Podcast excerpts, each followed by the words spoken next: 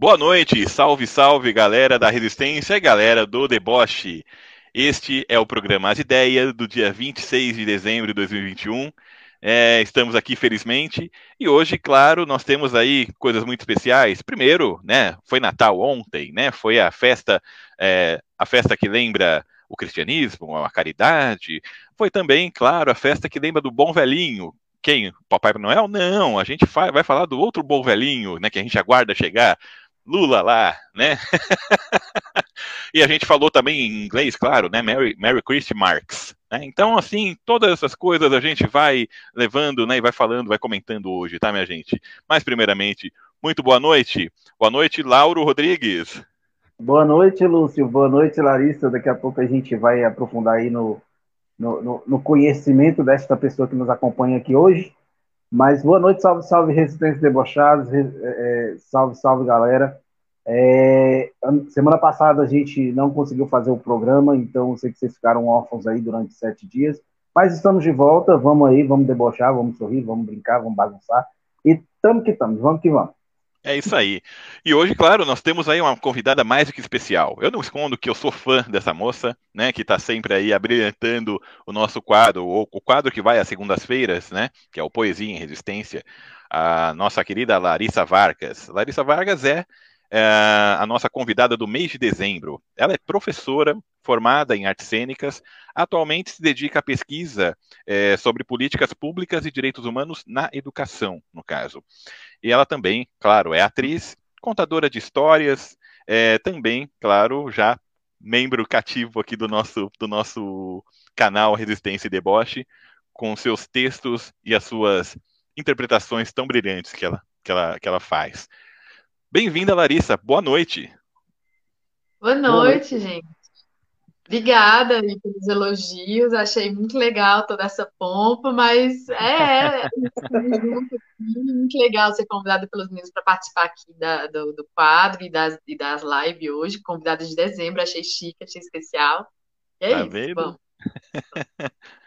Não, merecido. Para ser mais chique, é convidada do último programa do ano. Olha só, para tá fechar o ano. Né? Olha que legal, olha que bacana. Lá em cima, o astral, a, a, a criatividade, a, a harmonia, o negócio todo. É, é, é nós. É, o, a, a, proposta realmente do programa hoje é que nós respiremos. É claro, né? A gente vai falar mal daquele inominável, porque faz parte, na é verdade. A gente fala mal dele, a gente fala mal dos tios de pavê. Não, não, não este que vos fala, tá? Porque eu também sou de, do pavê, mas sou de esquerda né? Ô, Mas os tios é... né, de zap, zap, que ficam. Deixa eu te interromper, é porque Por eu, eu, tenho que dar esse oi, porque assim, oi para Miriana Taylor, ela, nossa companheira lá da Suíça. Na Suíça, tá aí. Ela, ela... deve estar tá, tipo. Tá ao vivo, é, Miriane. Tá ao vivo, tá ao vivo, Miriane, é nós, estamos aqui. E quantas horas aí na Suíça? Porque, assim, é, é, é, ela tá muito lá na frente e tá acompanhando a gente, ó. Valeu, chega mais, vamos junto. Muito bom. Lá é madrugada já, provavelmente. É, lá né? já tá Acredito tá quase amanhecendo, eu acho. muito bom, muito bom. Né? Que legal. Presença internacional aí tem que mencionar, nossa amiga Miriane. É, mas assim, então, voltando, né? Claro, a gente vai falar mal daquele cara aqui, né? Que assim, hoje ninguém fala que votou. Olha lá, é meia-noite meia aí, tá vendo só?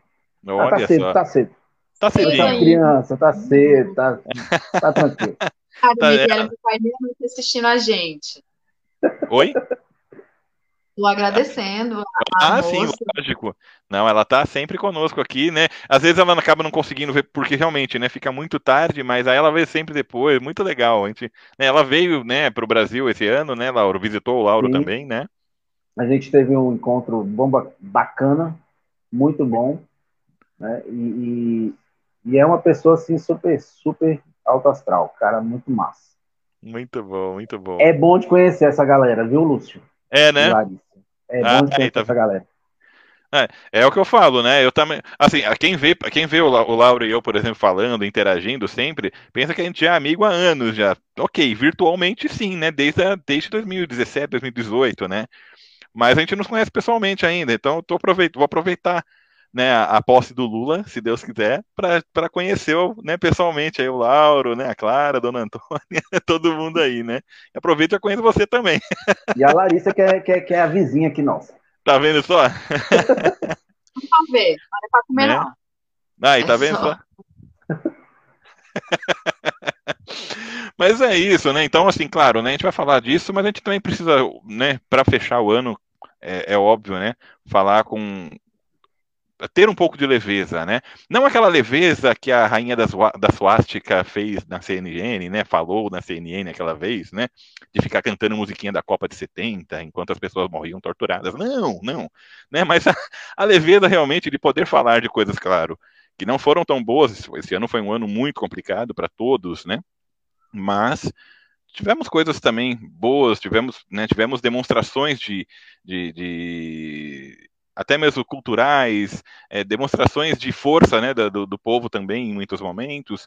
Então, acho que é importante a gente falar, claro, de tudo isso, e é óbvio, né, falar daquilo que precisamos, né, como, assim como o pão de cada dia, nós precisamos também da cultura, das artes, né, então nós vamos falar muito sobre isso hoje, é claro, né.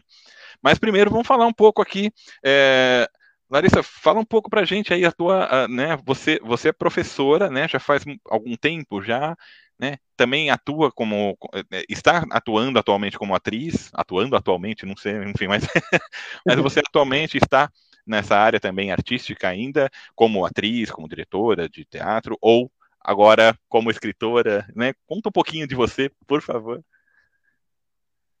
Então, eu, na verdade, não tenho mais nenhum projeto como atriz, já faz um tempo, assim, acho que a última vez que eu atuei profissionalmente como atriz foi em 2012 ou 2013. Certo. É, eu comecei cedo, né, assim, é, e me formei em artes cênicas, trabalhei em, em, em, vários projetos profissionais, mas nessa coisa de ter que pagar o aluguel e fazer arte, pagar o aluguel se tornou, assim, mais importante para uma questão de sobrevivência.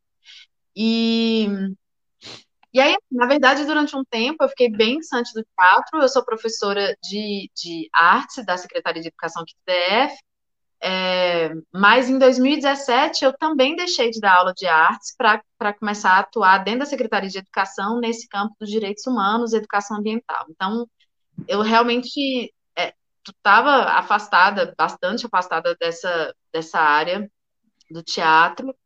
E, assim, também porque a gente se afasta, porque como a gente não está podendo fazer teatro, é uma coisa meio amargurada, né? Tipo, eu não posso fazer, também não vou ver, não quero ficar perto desse povo, porque me lembra que eu não tive condições materiais de, de fazer a manutenção do meu desejo artístico, né?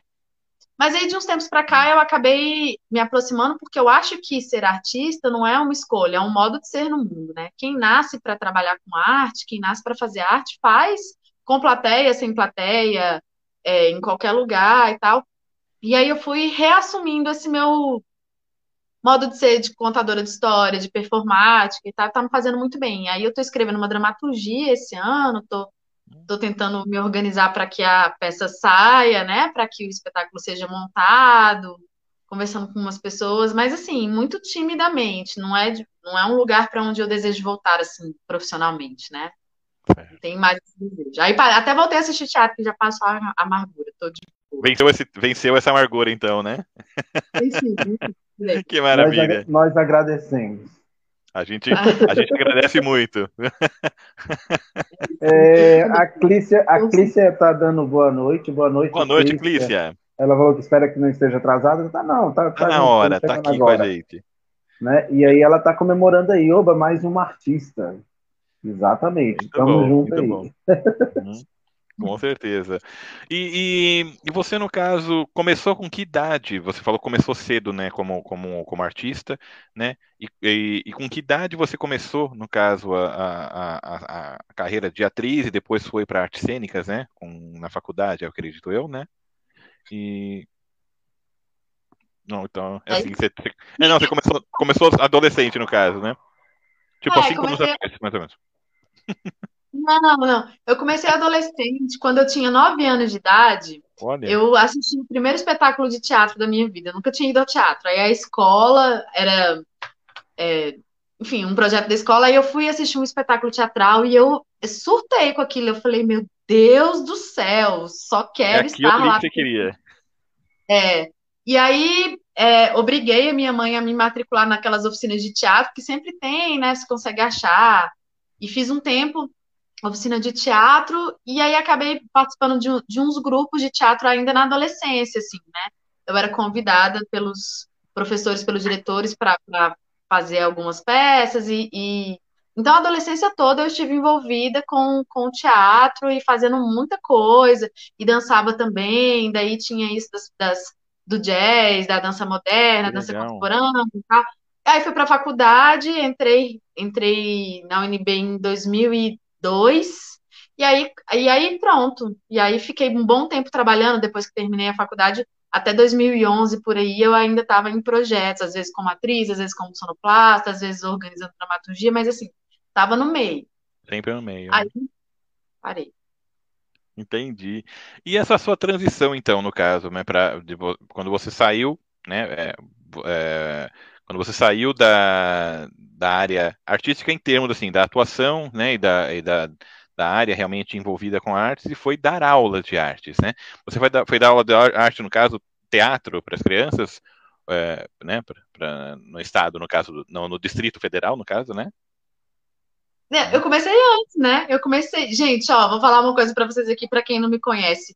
Eu fui uma pessoa que engravidei no terceiro semestre da universidade. Eu sou uma mãe hum. solo e praticamente adolescente. Eu tinha 20 anos, 21. E aí, é, essa coisa é isso, assim. Quando você tem uma criança para alimentar, você faz tudo ao mesmo tempo. Quando você é jovem, você tem energia. Então, eu fazia faculdade, eu fazia meus, meus eu, assim, eu trabalhei muito com performance em festa, eu fazia festa. Quatro horas da manhã, eu, gente, eu era a Dilma. Eu fiz a Dilma várias vezes em vários eventos. Sério? Né, performando que e tal. legal. Ixi, botava o dente pra frente, assim, ficava maravilhoso. Então, que da hora. É, adorava. Então, era esse corre a vida inteira. E comecei a dar aula no ensino regular, primeiro na rede privada, com, em 2005. Então, desde 2005 eu já dou aula. Quando eu abandonei a, a carreira de atriz, eu era professora de teatro, né, trabalhava com oficina, dirigia alguns grupos amadores, a gente fez até umas coisas bem legais. E, e depois que parei a carreira, continuei trabalhando com, com, como professora de teatro até 2017. Que e é, isso. Né? E aí, e aí foi quando então. Uma grande estrada, muito legal mesmo, né? Muito bom, realmente. Né? É, é uma coisa interessante, você falou é, agora há pouco assim, né, que uh, a verdade a pessoa que, que está como, como que é artista, né, que faz, ela se apresenta ou para muitas pessoas ou para ninguém às vezes, faz, né, ela está sempre. E é uma coisa interessante, eu já falei com o Lauro uma, algumas vezes, né, que é, eu chego à conclusão que todo mundo na verdade nasce artista, né? Você pode ver que a, você é mãe, então você sabe bem também, né? Que a criança, por exemplo, ela, ela aprende a ficar em pé, o que ela vai fazer? Ela vai andar? Não, ela vai começar a dançar, ela começa a ficar, né? Ela, ela, ela escuta uma música, tenta ficar no ritmo, né? Então é, é, é muito in, in, interessante isso. E é claro que aí, dependendo da criação que se tem, né, dependendo do, do, do, do, da condição socioeconômica, a, a, questão psicológica e tudo mais, isso vai meio que castrando, né? Às vezes, às vezes por excesso de proteção, o pai acaba castrando, né, os filhos nesse sentido, né, da arte, né? E, e, e eu acho que é legal isso, né? A função do, do artista, né, que, que, que, resiste, né, desde sempre, é, é, é, essa, né, de mostrar que existe um caminho que todos nós somos, né, todos nós podemos, né, pelo menos, ou precisamos, nem que seja nos alimentar da arte que, que é produzida, né. Então, eu acho essa, essa é uma discussão que você traz que eu acho ela poderosa, assim, porque são muitas, são muitas coisas, né? Eu, eu acho assim que, que todos nós, a gente é muitas coisas. A gente é artístico também, a gente é racional também, a gente é intuitivo também, a gente é tudo junto, né? A gente pode se expandir em várias, em várias direções. É, então, a educação estética e, e, e, ser criativa é uma necessidade, e o fato da gente castrar essa, essa necessidade, né, expressiva das pessoas faz com que as pessoas se tornem realmente é, pessoas que não têm a menor capacidade de comunicação, né, ou de entendimento ou livre expressão dos próprios sentimentos. Mas eu acho que existem algumas pessoas que têm essa dimensão da arte como carro-chefe do modo de ser e estar no mundo. Acho que tem gente que, se não produzir artisticamente, não respira. Né? Tem um desses memes assim é, antigos de internet que eu gosto muito, é, que é, um, é um, um quadrinho que fala assim: todo mundo fica dizendo para o artista o quanto é difícil ser artista, mas ninguém entende o quanto é difícil não ser artista quando você é. nasceu né, é, com esse modo de ser e estar no mundo. Então, eu acho. Agora, assim, eu realmente sou a favor de que todo mundo pode ser artista. Eu acho que os artistas estão em todos os lugares, todo mundo pode sim fazer teatro em qualquer lugar, na porta de casa, sabe? É, qualquer lugar, todo espaço é espaço de arte, mas tem uma discussão que é uma discussão importante que a gente tem que fazer também, que é o fato de que o cara que produz arte para é, a partir de um, de um viés mercadológico, ele precisa ser respeitado, sabe? Tem uma coisa que é assim, todo mundo pode fazer arte, mas existe uma profissão de artista que as pessoas não sabem respeitar, assim. As pessoas acham que o cara vai lá, que o cara não estuda, que o cara não trabalha, que o cara não tem metodologia, sabe? Que o cara não se dedica e, e muitas vezes diminuem ou descredibilizam pessoas que querem viver, né? É, monetariamente da arte. E isso é muito complicado. Então, assim, todo mundo pode ser artista? Pode, mas existe um lugar que ocupado por essa categoria, né, dentro da, da, nossa estrutura social, e essas pessoas precisam de remuneração justa e precisam ser respeitadas. E não é qualquer pessoa que vai fazer isso. Não é qualquer não pessoa é. Que, que vai encarar a profissão de artista, né? Que eu, por exemplo, encaro. Eu sou artista, assim, na minha casa, meus vizinhos adoram, gente. De vez em quando eu acordo, louca, maluca, vou cantar, vou dançar na varanda. Isso é um modo de ser artístico, mas eu não encaro ter que respeitar toda uma sociedade para poder provar que eu tenho inteligência, é, treinamento, metodologia e criatividade para transformar, para viver disso, né, como profissão.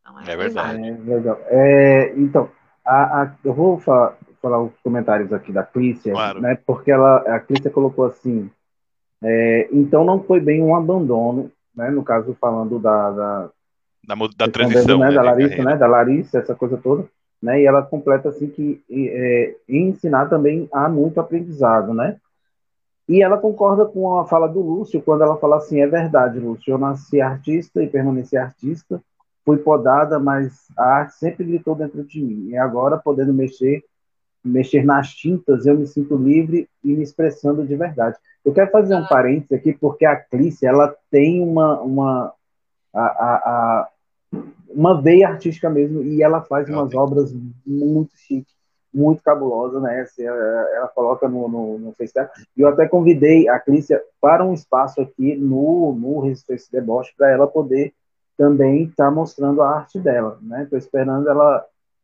tomar a, a, coragem que a gente precisa e ela vir para esse espaço que já é dela, né? E, e que ela só vai ocupar para mostrar também um pouco do, do, do, dom que ela tem, da arte que ela tem. Mas, assim, voltando para nossa conversa aqui, você, Larissa, falou uma coisa que, que, que assim, me, me, deixa, me deixa muito emocionado, mas intrigado ao mesmo tempo. Porque, assim, é, é, aqui em Brasília, aqui, aqui no DF, no caso, é, viver da arte é uma aventura, né? Então, assim, várias vezes a gente escuta assim, você deve ter escutado muito, né? Hoje não escuta tanto, mas quando você fala assim, ah, eu sou ator, no meu caso, por exemplo, quando eu falo, né, ah, o que, que você faz? Eu sou ator. Tá, mas você trabalha de quê? Né? Tem sempre essa pergunta, tem sempre esse questionamento. E aí, quando você fala justamente desse, dessa valorização, né? Aqui no DF, a gente não realmente não consegue trabalhar somente com a arte, ser um, um, um produtor artístico somente da arte. Então, eu, eu tenho outro emprego, né? Quando a gente estava nos bastidores, eu brinquei, falei, ah, acabei de chegar, né? uhum. né? Então, assim, é, é, justamente porque assim, a gente precisa ter essa coisa do da sobrevivência, né? E com a pandemia, a gente ficou abandonado. Na verdade, a gente já foi, já foi abandonado no início desse governo, né, é. quando é. assassinaram o Ministério da, da, da, Cultura, colocando o secretariado, e nesse secretariado só colocando peça rara, e sinceramente, um, assim... Um fala um texto do, do, do Goebbels, a outra né, exalta a tortura da ditadura, esse outro aí que, né, grita mais, com funcionário, grita anda armado, armado né? né? Pois é, né? Então, assim, e, e, são pessoas que perseguem a cultura. Então, assim, a gente, a gente consegue visualizar agora uh, uh, uma coisa que fica tá, tá, muito mais forte, que é essa perseguição aos, aos artistas, né? Com essa coisa de que, ah, não estuda, ah, é vagabundo, ah, não faz nada. Eu tenho uma frase que eu gosto sempre de falar, que é assim, as pessoas adoram ver o espetáculo, mas detestam ver o processo. Né? Então, assim, ninguém acompanha o processo, mas adora o espetáculo. E aí você citou mais ou menos isso, né? Então, assim, é, é, partindo-se desse princípio, eu queria, eu queria assim, da, da Larissa, ainda na parte atriz, artista, né? É, é, você consegue visualizar assim, um, um, a, a, médio prazo, longo prazo, uma diferença nessas atitudes, assim, enquanto gestores aqui no DF ou né, assim, não sei, não sei qual é a sua visão enquanto Brasil, então eu, eu restringo aqui no DF, que é uma realidade que nós dois conhecemos, e aí eu, eu te pergunto assim, enquanto gestão, você, você consegue visualizar, sim, essa valorização, essa coisa que, que, que pessoas podem, sim, sobreviver de arte, né? Não, lembrando que né, a arte não é só o teatro, né? Você falou da dança, tem, tem a música, tem um, um leque de opções aí, né, no, no, ser artista. Então, assim, eu queria saber, assim, da, da, da, da, gestora de arte que a Larissa já foi, se você consegue vislumbrar isso, visualizar isso, assim, a médio e longo prazo. Cara, eu acho que, para mim, existe uma. Eu vou mudar de assunto, mas não vou mudar de assunto. Vou, vou, vou dar uma volta para chegar na, na sua resposta, assim. Tranquilo.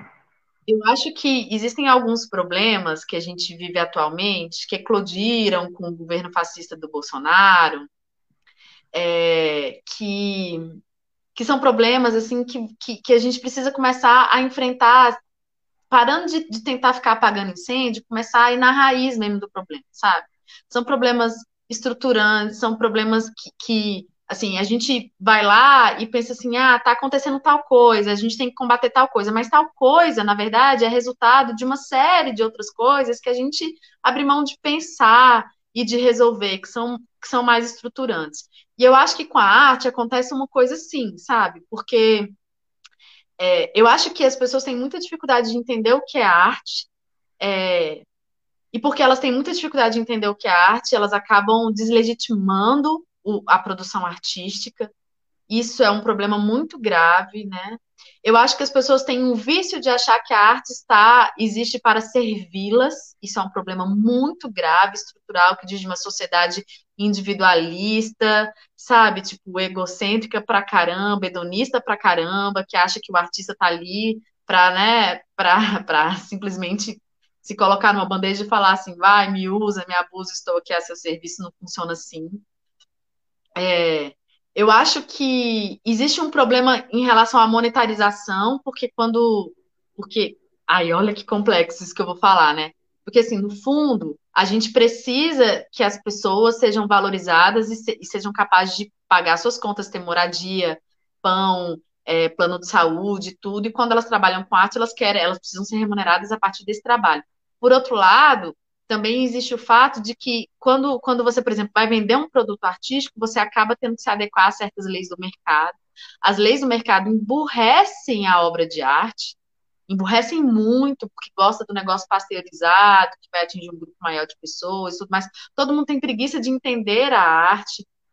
É, a própria educação tem que lidar com tantos problemas sistêmicos gigantescos que ela não consegue absorver mais esse papel mas esse lugar de fazer uma educação estética bem feita, de valorizar a produção artística, até porque a gente é muito pressionado para entregar um menino para o vestibular para o mercado de trabalho, coisas assim.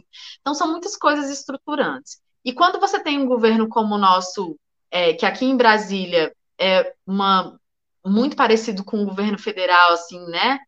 É, que, que, na verdade, persegue artistas e, e que luta contra a cultura todo santo dia e tudo mais, por mais aqui em Brasília a gente tem até uns fundos de amparo à cultura, a gente tem uns recursos né, governamentais para apoiar alguns artistas, mas os próprios projetos acabam sendo muitas vezes é, limitados por uma série de questões que são questões mesmo ideológicas, de projeto de governo, tudo mais.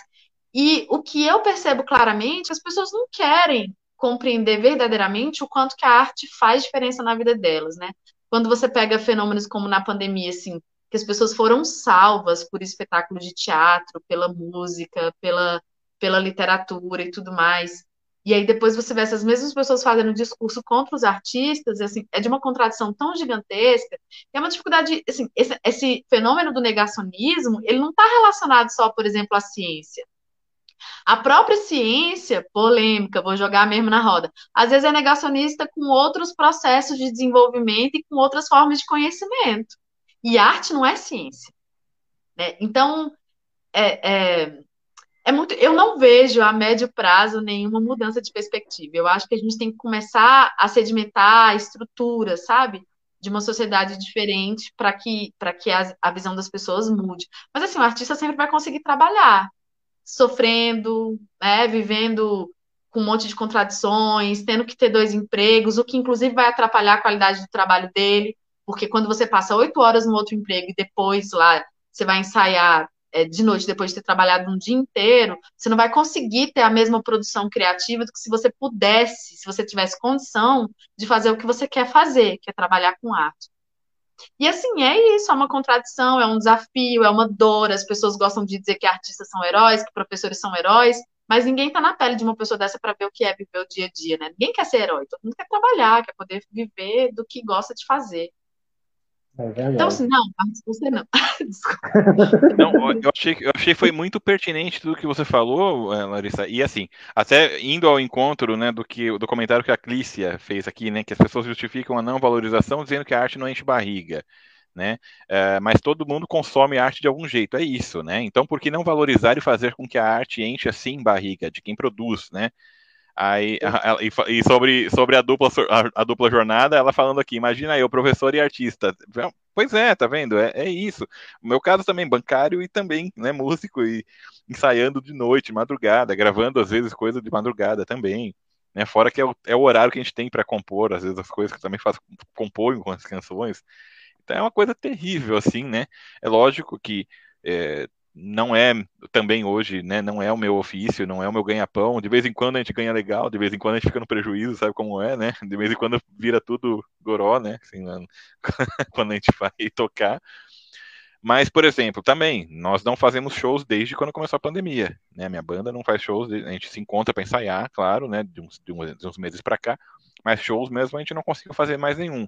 Felizmente, lamentavelmente, eu tenho que dizer que ainda bem que nós temos outras profissões, né?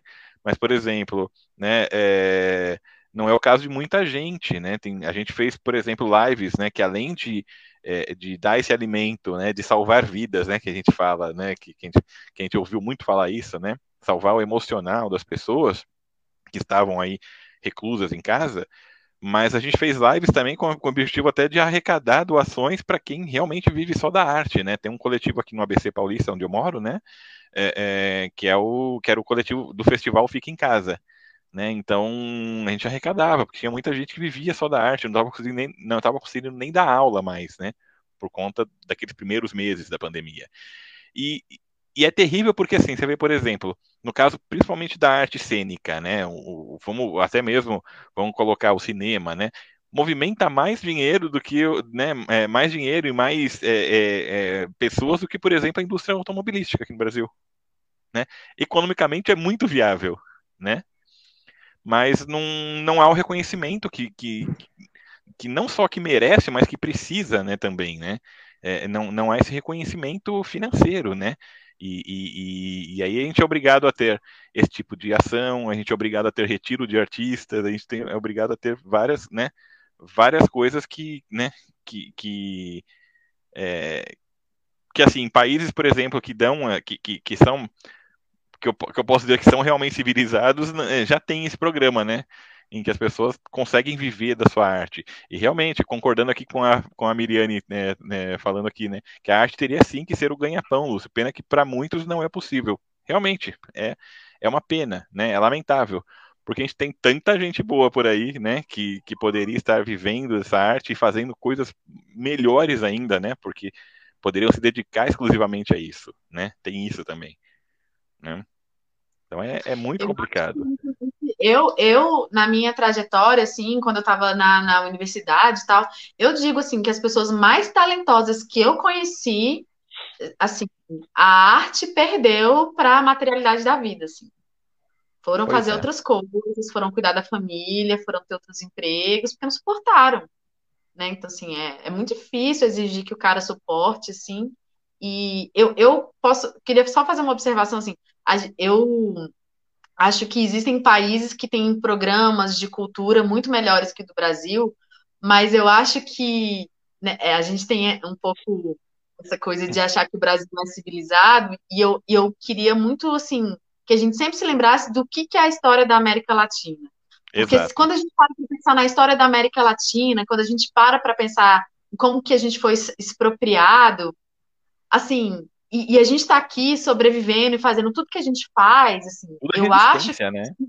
grandes, é, a gente é uma grandíssima civilização que, que não tem autoestima. Eu acho que o problema do brasileiro, assim, a gente não tem autoestima, a gente não entende o tanto que a gente caminha, apesar de tudo, né? E apesar de governos como o desse fascista e outras pessoas que estão tentando destruir a gente, o poder, né? E principalmente um poder que que está a serviço dessas potências, desses países que a gente acha que são super civilizados, mas que só conseguem de verdade é, é, ter certa qualidade de vida porque estão explorando quem está aqui no hemisfério sul, né? Pois então é. a gente sustenta essa galera civilizada aí e a gente não consegue ter autoestima dizer assim, não, mas sou eu, essa marca aí de quem vive num lugar que, é, que, que, que dá para respirar melhor, que todo mundo tem emprego, foi retirada daqui, das minhas veias abertas, porque eu sou da América Latina. Então, acho que é importante a gente lembrar disso também, porque assim, eu também não aceito as pessoas virem dizer que eu não sou civilizada, não, eu sou pra caralho. Eu tenho uma história de vida. É. Nós, né?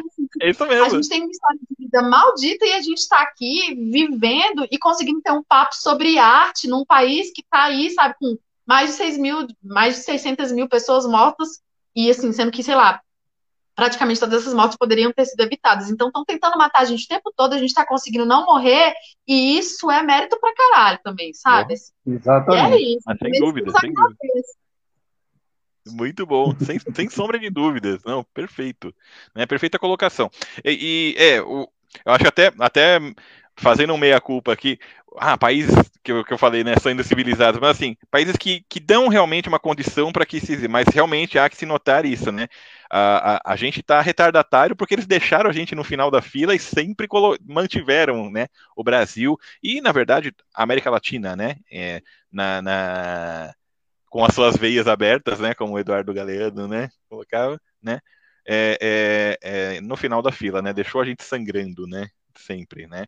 Então, é, até mesmo realmente as pessoas comparam muito, né? Ah, o Brasil e os Estados Unidos, né? Só que assim, os Estados Unidos realmente foi uma colônia de, de, de povoamento, né? Você pode ver que as ruas, né? Você pega os filmes de, de faroeste, as avenidas lá já eram grandes, né? Onde tinham os duelos, né? Do, do, dos cowboys lá, né? Por quê? Porque eram realmente ruas para se ter realmente movimentação, as pessoas irem circulando. Aqui não, aqui são minúsculas para passagem de é, de tropas de, né, de, de jumentos para carregar ouro e riquezas, né? Então é, é terrível. A gente tem ainda uma a gente tem uma reparação histórica que não foi feita ainda, né?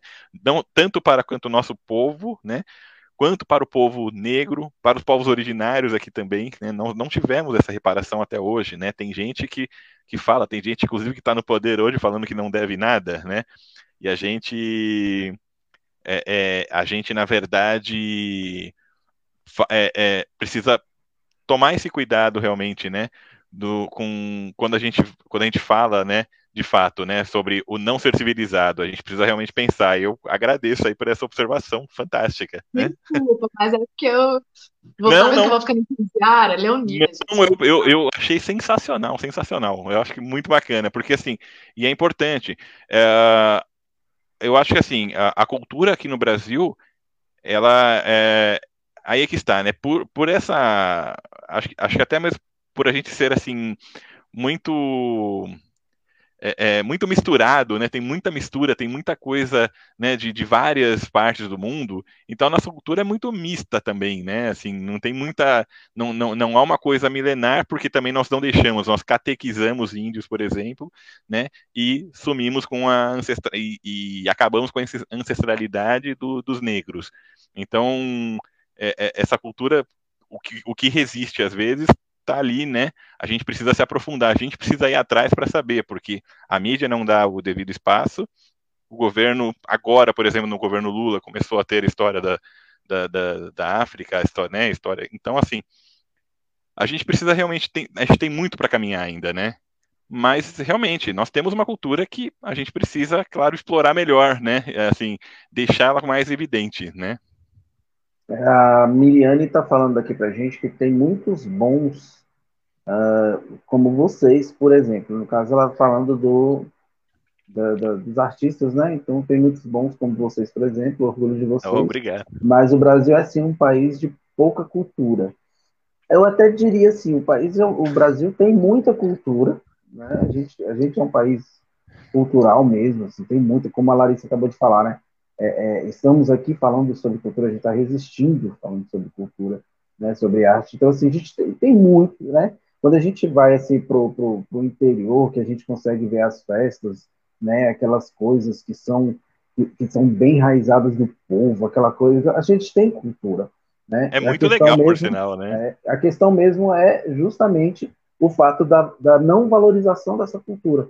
Aí a gente começa a valorizar a questão do, do, do, do não, não, não a questão em si do, do, do não é uma crítica para o, cinema em si, mas a gente valoriza muito a, a cultura hollywoodiana e muitas vezes a gente tem coisas aqui é, é, maravilhosas, né? E, e, a gente não tem acesso, né? A gente não tem o, o devido acesso ou tem os preconceitos, essa coisa toda, né? Então, assim, acredito muito que nós somos um país assim, muita cultura, até mesmo porque é um país continental, é um país grandioso, né? E a gente consegue visualizar essas coisas, mas sem o acesso.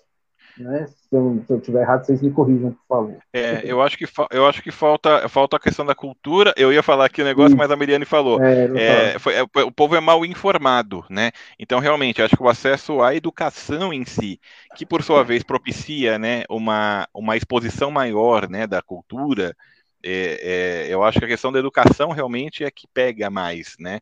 E aí entra a nossa a nossa companheira Larissa como educadora agora também, né?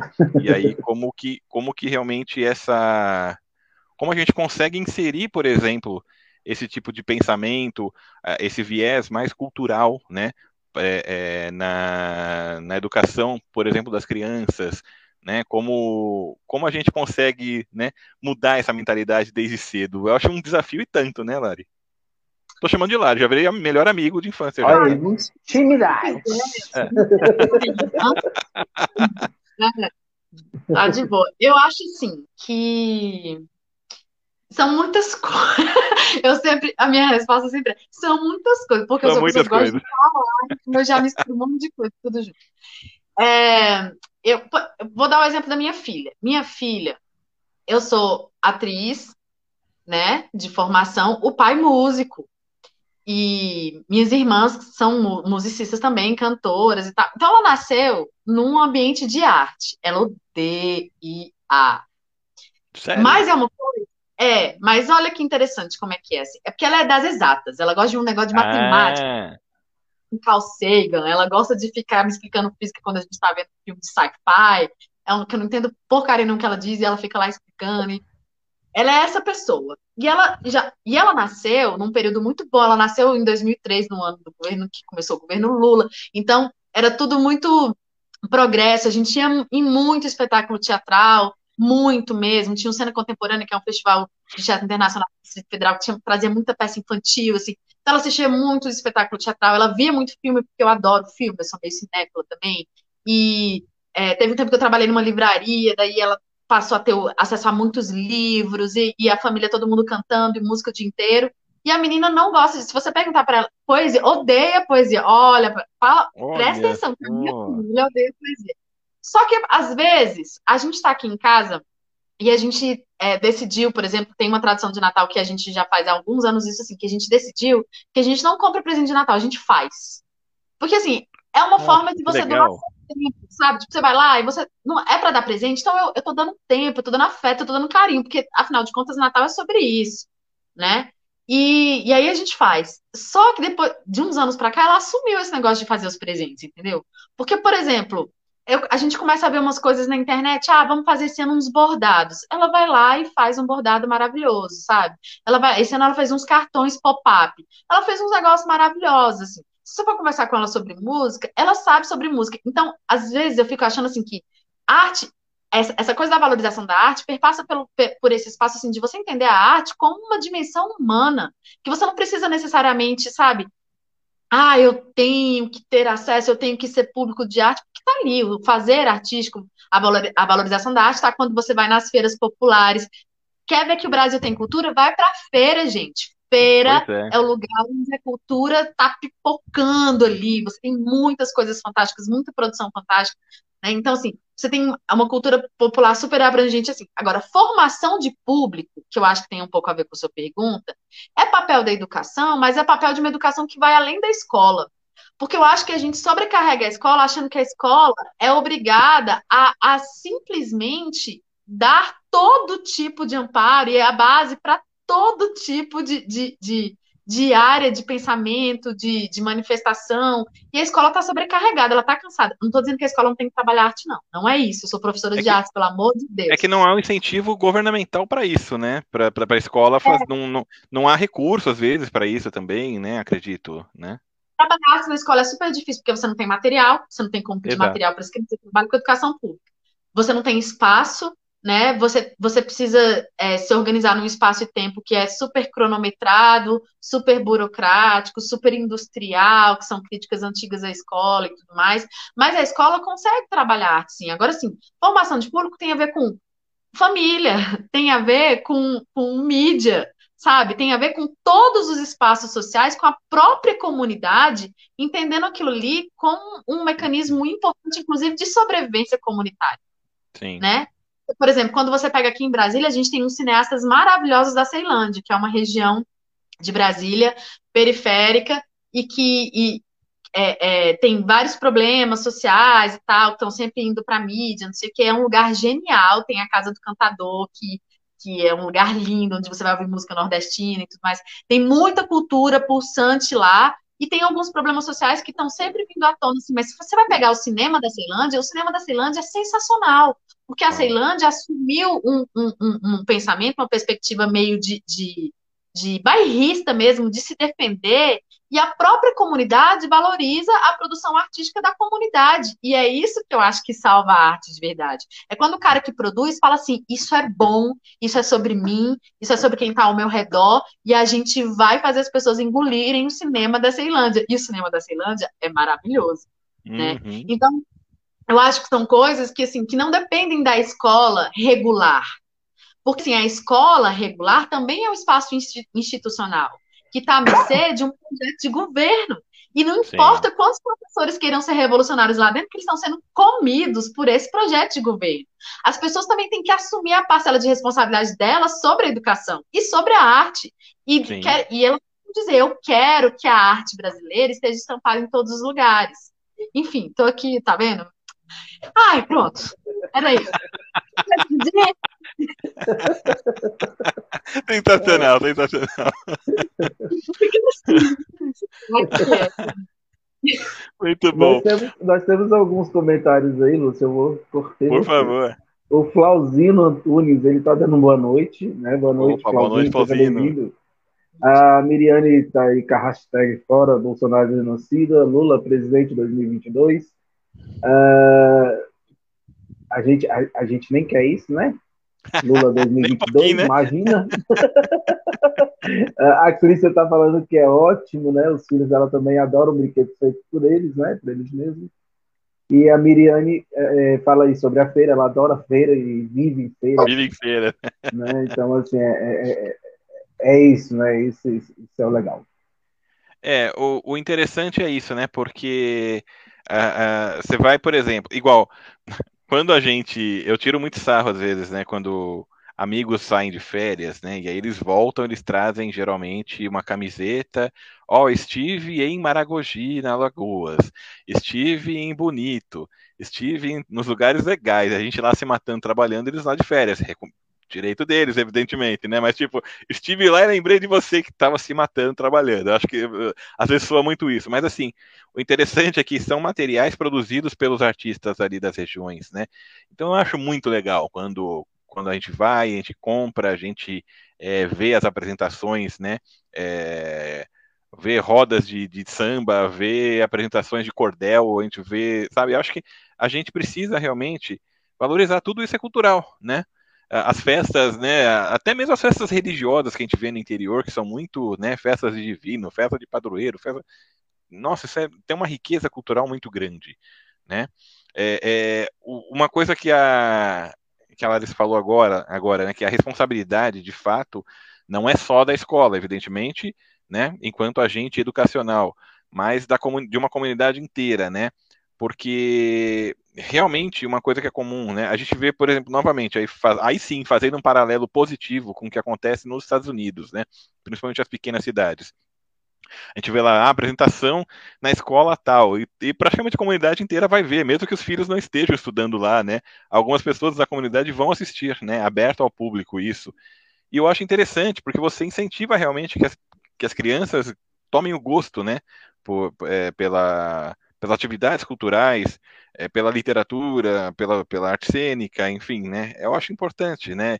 Eu acho que se for para se mirar em bons exemplos, que sejam esses, né? se for para se mirar em para pegar gancho até com coisas dos Estados Unidos, eu prefiro mirar em alguns desses exemplos assim, né? Fora isso não, eu não... Mas eu, Ô, ô, Lari, vamos mudar um pouquinho de assunto agora, né? E vamos falar um pouco. Né? A gente quer saber um pouco de você, claro, né? É, você nascida aí no Distrito Federal, fala um pouco da, né, da, da pessoa, né, da, da Larissa, mãe da mãe de uma, mãe solo, né? É, já conversamos no bastidor que ela é, é, também acaba sendo uma tia do pavê também, né? Já percebi, né? Né? Então, tá, aí. Eu sou. Eu sou, eu sou essa pessoa, eu sou uma pessoa velha e rabugenta, que fantasiada de gente boa. É sério, de verdade. Eu descobri que as pessoas odeiam áudio. Eu adoro. Se eu te der meu WhatsApp, eu vou te mandar áudios. Vão ser áudios show, longos. Show, Mínimos detalhes. É uma coisa que eu faço. Então, Brasil, uhum. é isso. Agora sim, é, eu nasci em Goiânia. Goiânia, é, certo. Minha mãe é nordestina, minha mãe é piauiense e meu pai é goiano, e aí eu nasci em Goiânia, mas vim para Brasília muito cedo. Nunca morei no plano piloto, que é a região central de Brasília, que as pessoas acham que Brasília é só o plano piloto, né? Brasília é tudo. não, é, é tudo isso. É. E aí, é, cresci na escola pública, né? Eu gosto muito de falar da escola pública, porque, assim, tem uma coisa importante, talvez, de dizer sobre mim, é que eu abandonei o teatro para trabalhar, mas eu sou apaixonada por educação não, não aconteceu de ser uma coisa de tipo eu ir trabalhar pensando, meu Deus, a minha vida acabou, eu não faço o que eu gosto. Eu descobri uma outra. Não foi vencida coisa... pelo capitalismo, né? vencida também, né? No também, caso. mas você, você ainda soube usar, você ainda conseguiu usar, né, a seu favor e faz uma coisa que você gosta, né? Então, é, que é diferente da maioria dos artistas que a gente vê por aí, infelizmente, né? E eu trabalhei muito tempo na rede privada, dei muito tempo aula em pré-vestibular, que era uma coisa meio performática, né? Se você se mantém em pré-vestibular, você tem que. Toda aula é uma coisa meio espetaculosa, assim. Tipo, cantar e música aí... da tabela periódica, essas coisas assim. Ah, eu, eu inventava pouca música, fazia muita cena. Ah, é? que legal. Muitas cenas dos meninos tadinhos, passavam sustos às vezes, mas dava tudo certo. E e quando eu fui para a rede pública, aí eu fiquei bem mais feliz, assim. Aí eu comecei a entender o que era de fato educação. Então, assim, eu, eu estudei em escola pública a vida inteira, sou formada por uma universidade pública e atuo na rede pública de ensino. Eu acho que isso me define muito. Sou uma mãe solo. É... Que idade tem sua menina sou hoje? Sou bandista. Minha filha tem ah. 18 anos. Ah, que legal, bacana. Tá a faixa, a faixa etária dos nossos, né, Lauro? Exatamente. A minha, na verdade, a minha, na verdade, tem 21. Né? Nossa, menino cresce, fica tudo chato, quer sair, quer carteira de motorista. Vai trabalhar, menino. Brincadeira.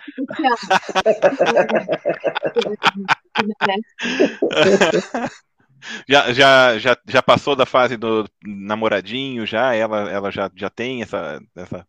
Como que Minha tá filha isso? é. Aham, que legal. E aí ela tem as namoradinhas, né? Mas ela é muito estudiosa, assim, e ela Acaba tá nem muito tendo muito dedicada. tempo. Hã? Acaba nem tendo muito Uhum. tempo, então, pra, né? Ela está se dedicando, ela quer passar no vestibular da universidade pública, porque é onde ela vai ter que estudar, e tá lutando aí com isso, tá nessa fase de só ver livro o dia inteiro e tadinha. Mas é assim, eles passam por isso, e eu, eu sempre digo para ela que, na verdade, é uma sorte que ela tenha uma mãe assalariada, que por mais que a gente tenha muitas dificuldades, o salário do professor é defasado, todos os problemas que a gente sabe, eu sou uma pessoa assalariada que não perdi meu emprego na pandemia e que posso garantir que ela estude, sabe? Sim. Assim, que eu acho que essas, essas crianças privilegiadas, que têm a possibilidade de se dedicar para entrar na universidade, é mérito delas também, porque elas estudaram, claro, mas é de uma responsabilidade social muito grande, porque, assim, a gente tem obrigação de subir e puxar o outro, né? Então, se ela entrar na universidade, porque ela teve oportunidade, a, a, ela vai ter que puxar outras pessoas, assim, é uma responsabilidade que a gente trabalha muito, assim, ela tem que saber que é isso, né? Que ela está ocupando um lugar e que, por mais que ela estude, seja inteligente, tenha todos os méritos, muitas pessoas com os méritos iguais aos dela não vão Não poder tem, ocupar né? aquele. É, é verdade. É verdade. É, deixa, eu, deixa eu interromper um pouquinho o papo, tá legal, mas olha só, a. Cleiton, ela fala, lá, falando do, do- dos presentes ainda, né? Que o, o Lúcio tinha falado sobre os presentes feitos lá, eu, me lembrei de você, essa coisa. A Cleiton fala assim que ela não viaja muito, né? Ela, pra ela lugar fala assim, eu que não viajo para lugar nenhum, adoro esses presentes. Minha mãe sempre traz, tenho lembranças artísticas de vários lugares. Aí ela, sobre, sobre o, o, o, que a Larissa falou, né, de ser velha que manda áudio, ela concorda, ela fala que ela também é, Larissa, né? Eu não sei o que que vocês falam que são velhas, Eu, não- vocês eu não, eu não sei onde vocês. Enfim, né? mas tudo bem. Aí a Cleiton fala que é prático, né? Mandar áudio é prático e essa coisa toda. E aí ela faz o seguinte, o, o, o Larissa, ela fala assim, gente, onde vocês acharam essa Larissa? Ela é sensacional.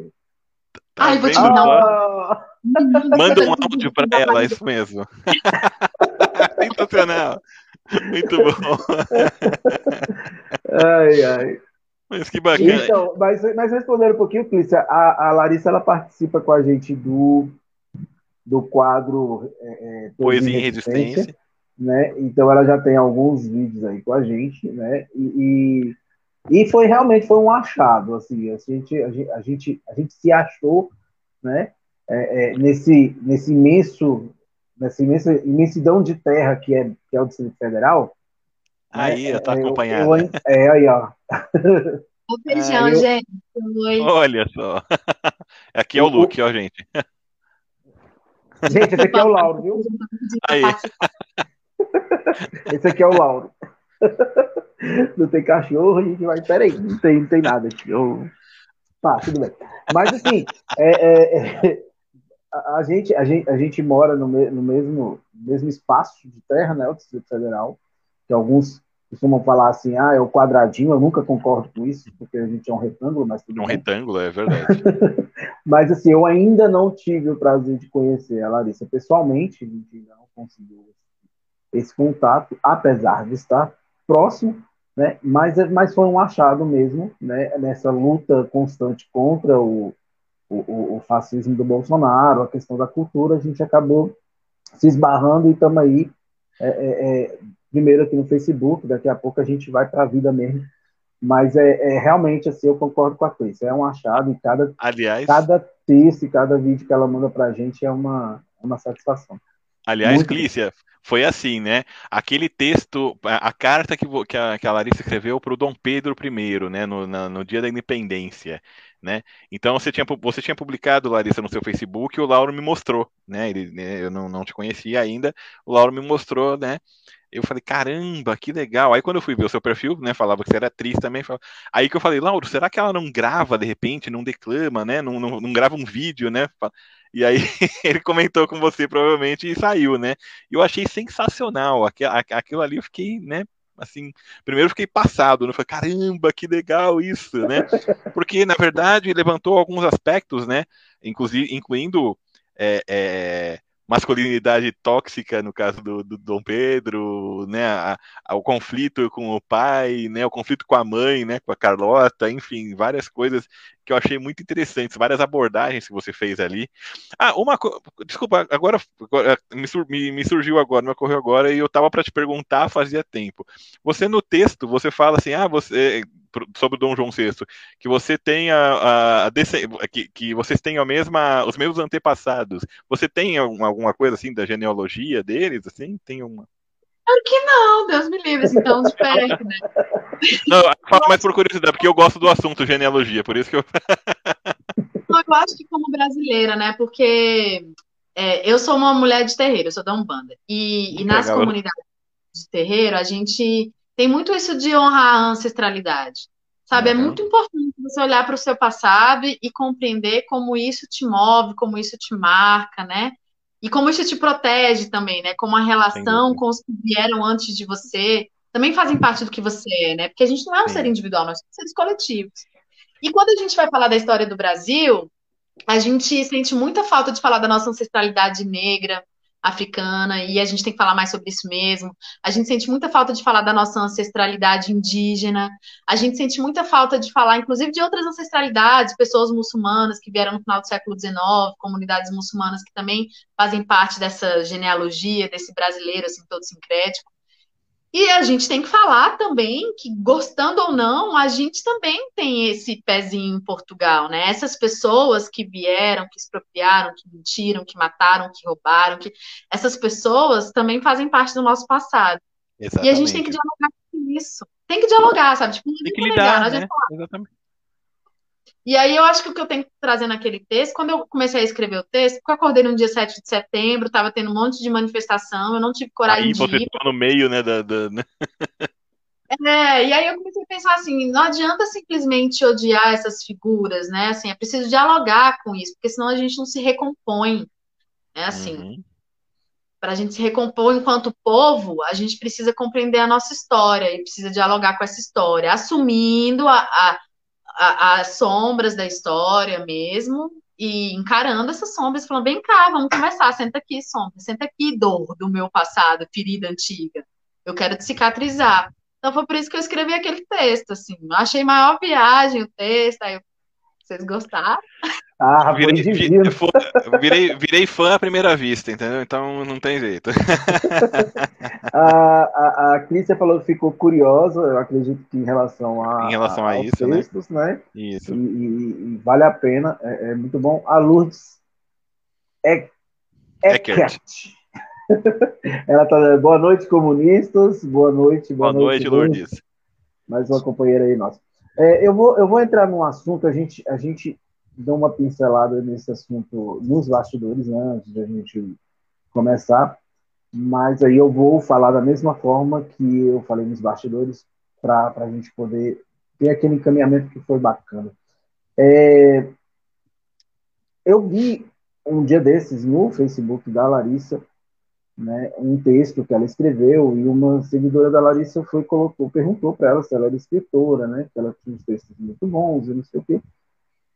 E uma, uma resposta que ela, a resposta que a Larissa deu me encheu, me encheu de esperança, me encheu de, de, de vontade que isso se realize, e foi que ela tá, falou que está se organizando né, em questão dos, dos textos, né, em questão da, da, da, de, toda, de todo o material que ela tem, essa coisa toda, para poder né, é, é, vir a ser escritora mais do que ela já é, assim, oficial, vamos colocar oficialmente. Mas foi uma, uma resposta que me deixou muito, muito feliz e muito esperançoso, né? porque assim, é um material muito rico. Então, gostaria de poder é, entrar nessa, nesse assunto da, da Larissa, escritora, né? e agora eu vou deixar assim, a minha parte fã falar um pouco, porque é algo que eu quero muito, torço muito, espero muito uh, poder uh, ter esse material da Larissa escritora. E eu queria que você pudesse falar um pouquinho sobre essa sua parte também, essa sua.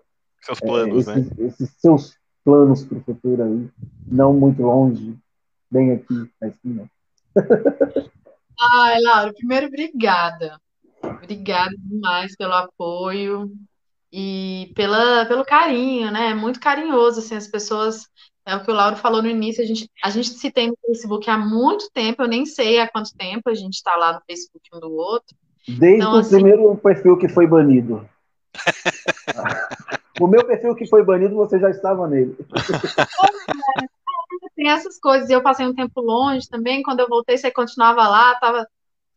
E primeiro, assim, eu acho muito carinhoso quando uma pessoa que não te deve nada, não, não tá precisando de nenhum favor, vem faz um elogio, assim, é muito importante essa cultura da gente se elogiar e é uma admiração mútua, né? Não é à toa que a gente está tanto tempo se seguindo. Eu agradeço muito ao Lúcio, ao, ao Lauro pelo carinho. O, o Lauro foi tão carinhoso que ele nem contou o comentário, a resposta do comentário completo, porque o cara perguntou: por que você é escritora? Eu falei, gente, eu estou em terapia, para. Foi isso a minha primeira resposta. Aí depois eu falei né, com a escrita. É, mas o que eu acho que é legal, assim, primeiro que é um assunto que me emociona. E eu sou chorona. Eu já contei isso em vários textos, inclusive os meus textos são um livro aberto, eu conto minha vida inteira nos textos. E, e eu sou muito chorona mesmo, e é um assunto que me emociona muito, porque escrever foi a coisa que eu mais fiz ao longo da minha vida. Escrever também como modo de processar as ideias e como uma forma de me entender e me encontrar e conversar com as outras pessoas. Então, assim, tinha hábito de mandar carta, eu mandava carta. Eu fui uma pessoa que mandei cartas para pessoas ao, pelo Brasil. Assim, durante a minha adolescência, eu, eu tive um namorado de distância que eu, que eu amava no namoro à distância, porque eu podia mandar carta. Eu odiava quando ele me ligava, um saco de cadê carta. Legal. Então, quando começou a ligar, umas... terminou, né? É, não, ah, que saco. Quando começou a ligar, terminou. Mas, mas eu, eu tenho umas lembranças assim de muito nova, 4, 5 anos de idade, de já ter bloquinhos e, e, escrever poemas. E que eu gosto muito de escrever poemas e tal, gosto muito de poesia. E a vida inteira, assim, tem uma, tem uma coisa muito marcante é, que aconteceu comigo quando eu era adolescente, que eu não tinha ideia que escrever era uma coisa que podia ser uma profissão, ou que poderia ser. E meu avô, do nada, me deu um, um livro de poemas do Vinícius de Moraes, com uma dedicatória, e só depois de uns anos que eu compreendi que ele via em mim uma coisa que eu não era capaz de ver. E que as pessoas ao meu redor não viam, porque a minha família não, não, não também não, não, tem né, essa valorização tal da escrita, não teve esse negócio de, de esse apoio como, né, uma pessoa pode ter essa profissão. Sou, sou filha de pessoas assalariadas, né? A gente tem que trabalhar para viver, enfim. Tô ficando meio. Quando eu começo a ficar assim prolixo é porque eu tô ficando emocionada. Mas vai dar certo. Tranquilo. Você tá em casa. Eu... Hã? Você tá em casa, tá aqui com a gente, tá entre amigos. Eu começo a chorar com a cara vermelha, tá ah. tudo aqui. A, a, gente acaba chorando junto também, mas tá aí, tá, tá não sei. Ah, vamos... vamos. Se eu chorar, por favor, façam esse favor de chorar. mas assim, sempre escrevi. E, mas tive essa história de vida, né?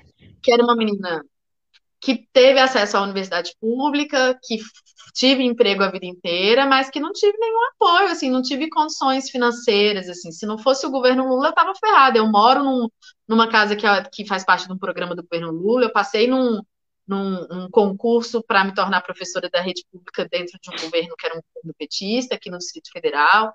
Então, assim, todo o progresso material, que isso é uma coisa que eu acho que é importante falar, assim, que as pessoas que não sentiram verdadeiramente algum tipo de avanço durante o período do governo Lula, são as pessoas que já tinham dinheiro. Porque quem não tinha dinheiro, e olha que eu, que eu não estava na faixa das pessoas miseráveis, que, sabe, porque assim, havia uma renda familiar, assim, quem não tinha dinheiro percebeu esses avanços. E isso não quer dizer que a gente não deva fazer críticas muito necessárias claro. e tanto ao que passou quanto ao que virá né? Não, não, não faço esse jogo, não estou aqui tentando transformar ninguém em herói, não. É uma questão prática, da materialidade.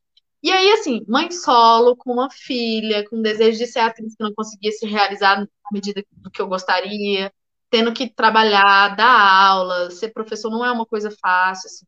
Então, escrever para mim não era uma opção. Nunca foi uma opção. Eu acho que era isso que a gente estava comentando nos bastidores, né? Assim, que eu nem parava para pensar assim, cara, eu gosto tanto de escrever, será que eu posso virar escritora? Será que sou escritora? Porque ser escritor é coisa de quê? Gente rica, diplomata, quem é que escreve? Quem é que para a vida para escrever, né? Então, nunca foi para mim uma opção. Inclusive, é, é muito duro você tentar se obrigar a escrever um poema quando você está preocupado se você vai conseguir pagar o aluguel no final do mês, né? A sua cabeça é tomada por tantas coisas que acaba a poesia. A verdade é essa, acaba a poesia, acaba e de poucos anos para cá, nessa, nessa minha proximidade com os 40, assim, depois da pandemia, esse momento de isolamento, né, que eu fiquei em casa, eu voltei a escrever compulsoriamente. Foi uma coisa assim, gente, eu escrevo todo santo dia milhares de coisas.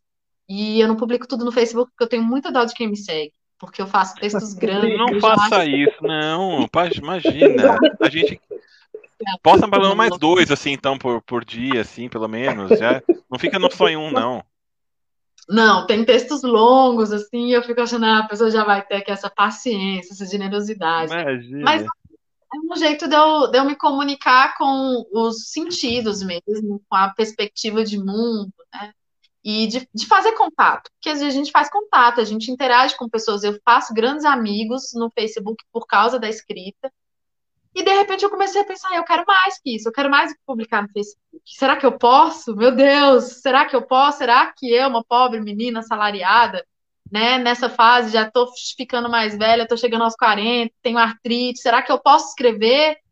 E é difícil pra gente, sabe? É difícil para uma mulher que, que vem de uma vida atribulada e de pouco incentivo e de muita coisa falar assim, cara, você pode, você pode escrever, sabe? Você pode fazer música, você pode fazer. Ah, mas não é bom. Foda-se, não é sobre ser bom. É, eu acho que isso também é uma coisa importante da gente dizer desculpa os palavrões, hein? Nós não tá na Globo, pode falar palavrão, pessoal? Pode, pode caralho, vontade. Caralho, né? Assim, a diferença do Fantástico é, assim, é que falta a vinheta. Então, quando o pessoal tem saudade da vinheta, eu faço ela aqui, aquela.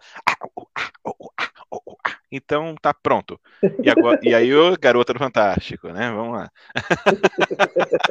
É, eu, acho, eu acho que quando a gente começa a falar sobre arte, a gente tem que levar em consideração isso também. Porque, assim, dizer que uma coisa é artística ou não é artística não é um julgamento de valor, né? Não é um julgamento de qualidade, sabe? Não é isso que está envolvido. A arte vai além disso, de você olhar com seus olhos e dizer arrogantemente ou não, né? Tipo, ah, isso é arte porque eu considero, isso aqui é arte porque eu considero, né?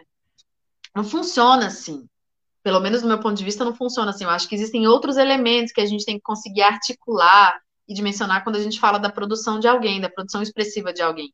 Então, assim, eu não tenho muito apego e de verdade falo isso de coração, já tive mais, hoje em dia eu não tenho. Assim, eu não. Às vezes eu me surpreendo, porque textos que eu não gosto muito são textos que recebem muitas curtidas.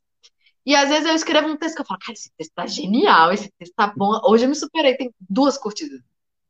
Tipo... Pois é. é. é. Curioso, por exemplo, né, é que a, a questão da arte como uma. Até a Clícia tá falando. Bom, primeiro aqui só ler um comentário, né? A Clícia comentou primeiro aqui, né? Pessoa de verdade é assim mesmo, tem emoção quando você falou que chora, né? Bastante. Ah, tá vendo? A Miriane, né, tá falando, gente, boa noite, não tô aguentando de sono, ressaca braba hoje, tá tarde lá na Suíça Uma também. Uma hora então, da manhã já lá. Uma hora da manhã já lá, né? E ela tá falando que ela tá te seguindo aqui, viu, Larissa? É, ah, obrigada. Nos bastidores eu brinquei, eu vou, eu vou, eu vou, eu vou é, é fofocar aqui nos bastidores, eu brinquei com a Larissa, falando, ei Larissa, você, você vai com a gente aí até uma hora, duas horas da manhã, e aí a gente riu tudo, mas lógico, a gente não vai, mas a gente chegou, uma hora da manhã, eu vou usar o celular da Suíça. Tá lá. né? Vou usar o fuso horário suíço.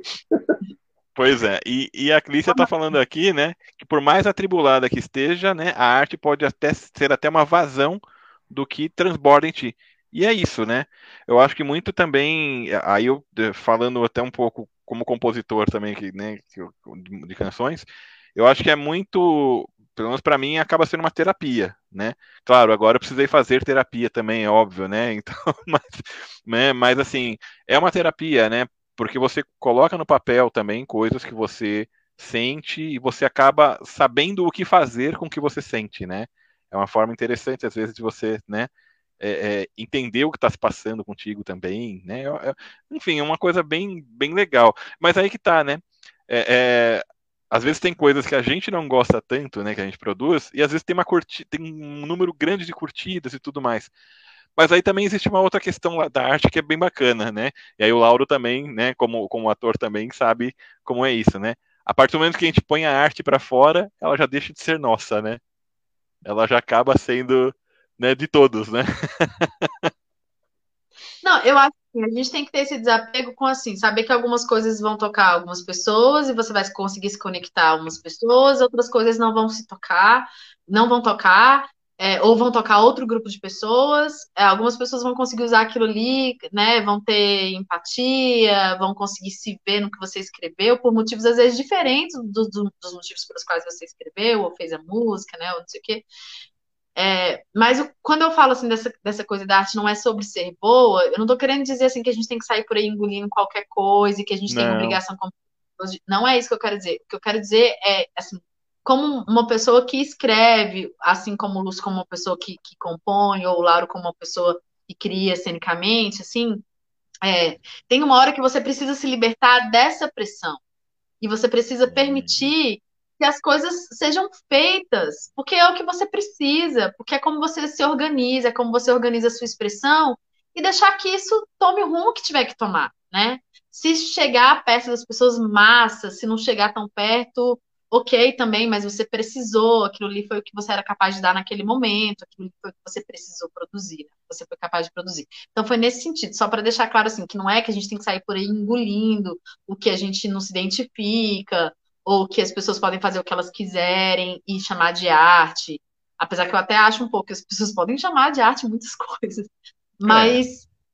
mas, mas o que eu quero dizer é, isso, assim, você, quando você produz, você tem que se desapegar disso, porque senão você fica muito viciado, né? Assim, você, é, você, você perde a autonomia, você se escraviza, porque você está esperando que, as, que, que, a, que, a, resposta seja especificamente uma ou outra, né? Então, quando eu escrevo, pelo menos no Face, assim, eu acho legal, porque é, eu faço amigos mesmo lá, né, com os textos e tudo mais, e me conecto a pessoas, e eu acho isso muito bom, é muito gostoso. Claro que é gostoso. Claro que é gostoso quando alguém vai lá e diz que seu texto é bom, você gosta disso, as pessoas gostam disso. Mas é esse desapego, assim, de, de saber que você está fazendo por você para não deixar Sim. as pessoas também virem e abalarem o que você é, né? Porque senão fica muito fácil qualquer um vem e tira as bases que você demorou para construir a respeito de quem você é, da sua identidade, né? Você não pode é deixar todo mundo. O, eu, eu, eu... Tem uma coisa que acontece comigo que eu acho legal, Larissa, que você está falando aí. É... Assim, eu tenho. Assim, eu, eu, eu gosto mais do Facebook tanto que quando surgiu a ideia do Resistência Deboche aqui na página, o programa As Ideias, é, até por causa da, da, da, dos equipamentos e das condições que a gente tem em relação a equipamentos, a gente decidiu não fazer no YouTube, mas uma das coisas que eu conversei muito com o Lúcio foi assim, eu gostaria muito de fazer no Facebook, porque o Facebook é uma plataforma que é, é ela persegue a, a, galera da esquerda no lance dos bloqueios, do bloqueia a gente, né, essa coisa toda. E o pessoal de lá, eles sabem usar o Facebook, usam bem, então o Facebook é bem popular. Só que eu tenho uma conta no Twitter, e um dia me perguntaram assim, cara, você às vezes posta no Twitter e, e não tem nenhum, não tem engajamento, para que, que você fica postando, não sei o quê.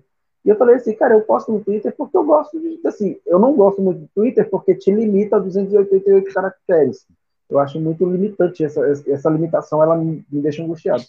Mas, assim, é, é, é uma prática que eu estou tendo, eu estou eu publicando mais no Twitter, e, e, e, assim, só que eu publico porque eu gosto de escrever. Então, assim, lá no Twitter eu consigo dar umas tiradas legais diretamente na pessoa que eu, que, por exemplo, hoje eu fiz um, uma resposta para a Janaína Pascoal, a, a, a, mulher dos 45 mil reais do impeachment, do impeachment da Dilma, essa coisa toda. Então, eu dei uma resposta direta no tweet dela. Então, assim, ela vai ver? Não eu não vou escrever por causa disso? Também não escrevi, tá lá, entendeu? Então, assim, e a questão é justamente essa, eu acho que a gente realmente precisa. É, eu tive um, teve um, um rapaz há, muito, há algum tempo no, no, no, meu Facebook que ele falou que eu me tornaria escravo de curtidas no Facebook, né? Que a partir do momento que no Facebook eu não tivesse o tanto de curtidas que eu esperava, eu ia cair em depressão, um negócio, porque isso aconteceu com ele. Ele, tipo, me mediu com a régua dele. E é uma coisa que eu vejo assim, cara, é, é eu sou muito tranquilo nisso, né? Se meu texto tiver curtida, beleza. Se não tiver curtida, beleza também. Porque eu acredito muito nisso que você fala, né? Assim, você tem que fazer. né? Em quem vai chegar, beleza. Eu vejo uma carência muito grande no pessoal do Twitter, que é o seguinte: lá tem o tal do SDV, né? Sigo de volta. E fica todo mundo pedindo: ah, me segue, ah, me segue, eu sigo de volta, me segue, eu sigo de volta. E tem um, um perfil lá que eu acho muito interessante, que ele fala assim: gente, eu quero atingir 50, 50 mil seguidores para poder fazer conteúdo. E um dia eu respondi para ele, eu falei, cara, faz o conteúdo. Quem sabe você atingir 50 mil? Entendeu? Faz o conteúdo, não espera você ter 50 mil para você fazer o conteúdo. Porque Parece aquela tinha, pessoa ele... que, que, ah, eu quero ganhar na loteria e vou fazer caridade, né? É, Pô, faz agora, tinha... meu, né? ele tinha 10 mil, 10 mil seguidores, entre eles eu. E eu falei assim, cara, você tem 10 mil seguidores, sabe? Faz para esses 10 mil. Porque então os 10 mil não tem, não, parece que não tem valor nenhum para você. E aí ele me respondeu, não, mas eu quero mais engajamento. Eu falei, não, beleza, então você perdeu um. E aí eu não tive mais ele. Entendeu? Então, assim, é mais ou menos essa situação que eu vejo. A gente precisa realmente fazer, esquecer um pouco essa questão do, do ah, quem vamos atingir. E por isso que eu fico muito feliz quando eu leio seus textos, porque eu sinto isso. Eu sinto que você está escrevendo, mas você não está escrevendo porque você quer aparecer, não está escrevendo porque você quer ser, ser rica, porque você quer ver seus textos virando é, é, filmes e best-sellers. Eu quero. A gente quer. Confesso para você que eu quero. Eu quero muito. Mas, assim, eu sinto nos seus textos que não tem essa vaidade, entendeu? Não tem esse, esse apelo, né? Então, assim, quando eu li essa resposta lá, que você falou que você estava se organizando e que futuramente né, venha a publicar o seu, o seu material, eu achei isso fantástico. Eu falei, é isso, sabe? É isso. Vamos, vamos, vamos para cima. Eu quero isso. É, por exemplo, eu, eu, eu adorei, claro, né? Ó, o primeiro texto que eu li foi aquele da, né, da independência. Mas, por exemplo, eu, eu, eu achei sensacional, sensacionais. Aquele, dois textos, na verdade. Aquele que você é, falou do seu trabalho com um grupo de leitura, né, de mulheres, não é isso? Que eu achei, nossa, muito bom, muito legal, e o texto, assim, sensacional. E um que me, cham... me, que me tocou muito foi um que você escreveu sobre a sua bisa, sua bisavó. Ah, eu, eu, eu, tenho uma coisa muito. Como canceriano que sou, né? Eu, sou, eu, eu, tenho, eu tenho aquela coisa muito muito forte com as avós, né? As duas avós minhas já não estão mais aqui nesse plano, mas. E uma delas em especial já há mais tempo, mas né, eu tinha uma ligação muito forte. Aquilo, nossa, aquilo me, me fez assim também voltar no tempo, né? E é lógico que não foi essa a sua intenção. Você falou de uma coisa sua, você falou do seu passado, falou da, de como sua bisavó confundia, né? Ah, a filha de Casoberto e tudo mais. Eu achei nossa, eu achei de uma, de uma singeleza, singeleza muito, muito, muito grande, né? E de uma leveza, uma doçura muito grande, né? Lembrar disso, né? E fazer essa reverência, né? A sua bisavó e a sua família em si, né? E aquilo, aquilo atinge a gente de alguma outra forma, né? Sempre acaba atingindo. Então, é, é, eu acho que o, o, bacana da arte é isso, né? E, e é, aí entra essa questão, essa coisa que o Lauro falou. O Lauro falou da, da, questão do Twitter, né, e tudo mais. Aqui, com, com os textos nossos que a gente publica, né, no Resistência Deboche, aí eu falo assim, bom, porque eu tenho, eu tenho a página da Hora Certa, que é a minha banda também, então a gente, a gente publica as coisas e coloca a hashtag com alguma coisa que chame um pouco a atenção. Então, no Resistência Deboche, né, no início, a gente fala assim, ó, é o seguinte, publica o que quiser, mas aí lembra de colocar uma tag, né, pelo menos assim, mas do Resistência Deboche o texto do Lúcio é, é né, na, na, página do Lúcio é sem hashtag a maioria das vezes porque eu esqueço, eu sou, eu sou tio do pavê, não, não, lembro dessas coisas. E o texto do Lauro também, às vezes, também não, não, não tem, né? Uh, mas o, a questão realmente é essa, a gente não produz para ficar famoso, para ter engajamentos e tudo mais, né? Produz porque é uma coisa nossa, a gente compartilha, né? Histórias e acaba e acaba sendo interessante que se tocou alguém legal né? Mas a gente está falando da gente né? Não é, é verdade? é, eu, eu, assim também não tenho nada contra quem quem usa a internet Sim. como um mecanismo de ganhar dinheiro porque é isso Sim. as pessoas estão precisando de dinheiro tem gente que tem toda o todo o perfil né? Acho que existem pessoas que têm todo o perfil para fazer essas produções e tal e ganhar dinheiro um TikTok. Eu acho bacana gente, e assisto também. Hã? E eu acho bacana e eu assisto também, às vezes, né? Então, e a é... gente assiste, a gente tem nossos. Mas, assim, realmente, da minha parte, quando eu escrevo ali na página do Facebook, teve uma época, como eu sou muito performática, assim, eu ficava ainda fazendo umas coisas que era escrever uns textos e botar umas fotos. Depois eu comecei a ficar confusa, eu não sabia se a pessoa estava curtindo a foto ou o texto. Aí eu falei, ah, ué, tá. eu vou ter que separar esse negócio aqui, porque senão eu, eu, não, eu não consigo entender é, qual é o tipo de interação que as pessoas estão tendo comigo, né? Então parei de fazer um pouco isso. Mas eu adoro ser performática e eu adoro postar foto e eu não sei o quê. Mas é, o que eu acho importante sobre, assim, se eu puder falar sobre, para fazer uma defesa dessa minha escrita de Facebook, né? Que é, eu realmente sou uma pessoa afetiva. Isso faz parte de mim. Eu sou uma pessoa do toque, do abraço, eu sou acolhedora, eu sou protetora, eu coloco as pessoas debaixo da minha asa, assim, sabe? E por mais que eu me reconheça na linguagem da escrita, é muito bom poder criar elos. E esses elos, eles não podem ser assim uma coisa que, tipo, ah, você faz de qualquer jeito, qualquer elo. Não, porque o elo é. bonito é aquele elo que a gente cuida, né? Então, tem umas pessoas que estão sempre na minha página de Facebook lendo as coisas. E eu amo, eu considero essas pessoas minhas amigas. Eu, esses dias, um cara do Facebook, esse meu amigo de Facebook, falou, te vi na rua, você tava passando, não sei o que eu digo. Eu falei, não acredito que você não parou para falar comigo. Eu acho isso um, um, absurdo. Eu fiquei ofendida, porque ele me viu na rua. Talvez fosse uma oportunidade de a gente se ver, se abraçar e bater um papo ao vivo. E ele ficou, não, a gente só é amigo de Facebook. Não existe só amigo. Facebook é uma ferramenta. Facebook não é, né?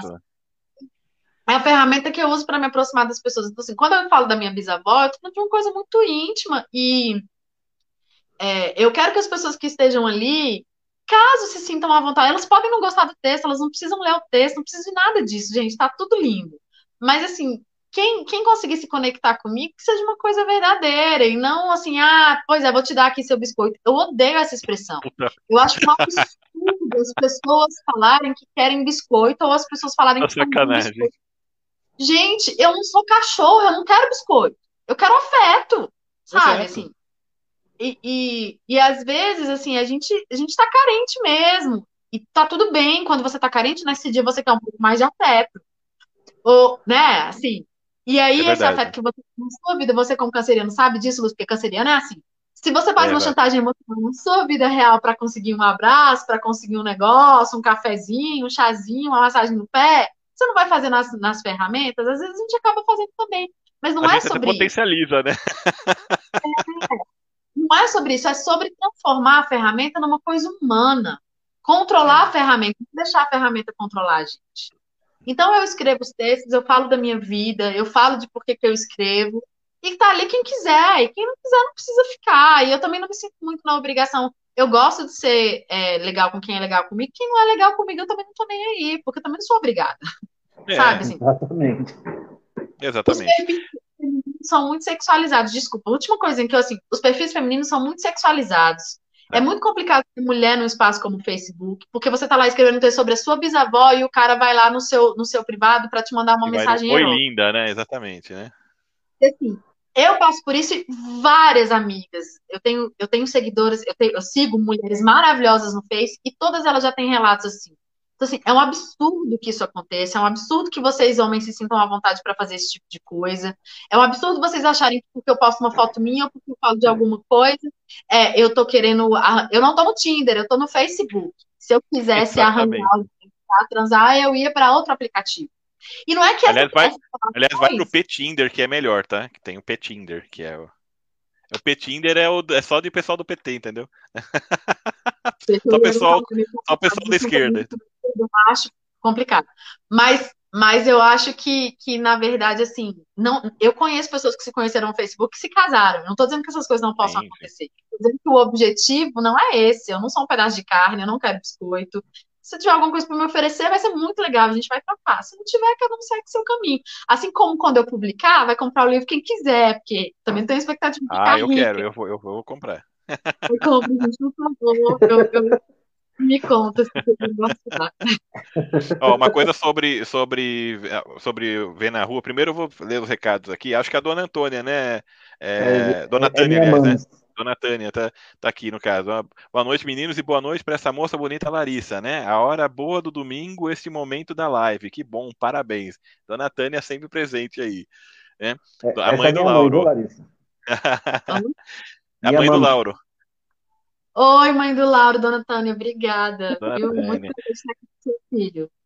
E aí a Clícia, né, é, é, falando aqui, o Lauro e o Lúcio são meus amigos de Facebook, mas quando eu encontrar pessoalmente, serão amigos da vida também. Vou chamar na rua assim quando eu ver.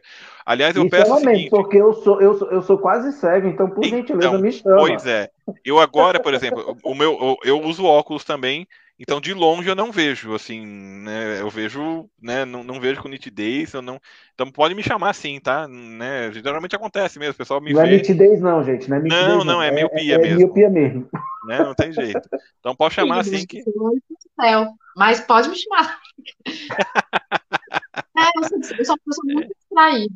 Então, provavelmente é. eu não vou ver momento. Se me ver, por favor, por favor. Lógico, lógico, né? É, com certeza. Mas é muito legal isso, né? E, e, realmente, aliás, tem uma galera muito grande, viu, que a gente que a gente tem amizade aí no, no, no Facebook, né?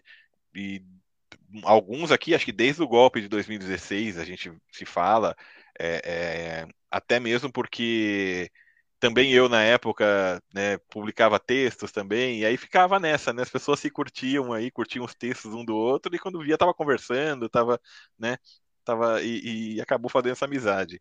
Então é muito bacana, né? Legal que a gente vai se aproximando. Se a gente se afastou de muita gente em 2018, pelo menos teve muita gente que veio também, né? A partir dali, né? Então é, é muito bom. Né? A gente tem que usar, esse, usar a nosso favor essa ferramenta também. E sobre o que você falou sobre. Pera um pouquinho, ó.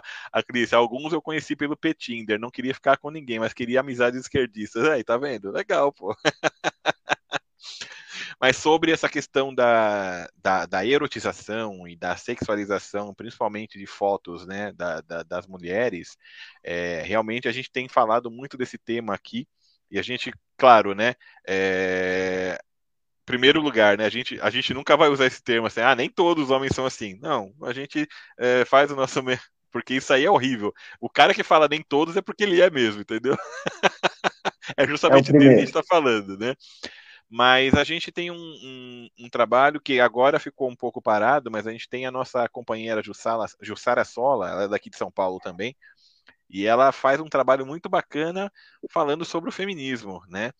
E, e, e é um quadro que estava indo ao ar toda quarta-feira à noite, e falando justamente sobre essas coisas, sobre esse tipo de abordagem, às vezes, poxa, uma mulher colocar uma foto que é bonita e, e tudo mais, e de repente ela recebe um, um nude né, no, no, no, no Messi, no, no, no, privado, sabe? Recebe um nude, ou então recebe um oi linda de um cara que nem conhece ela e tudo mais.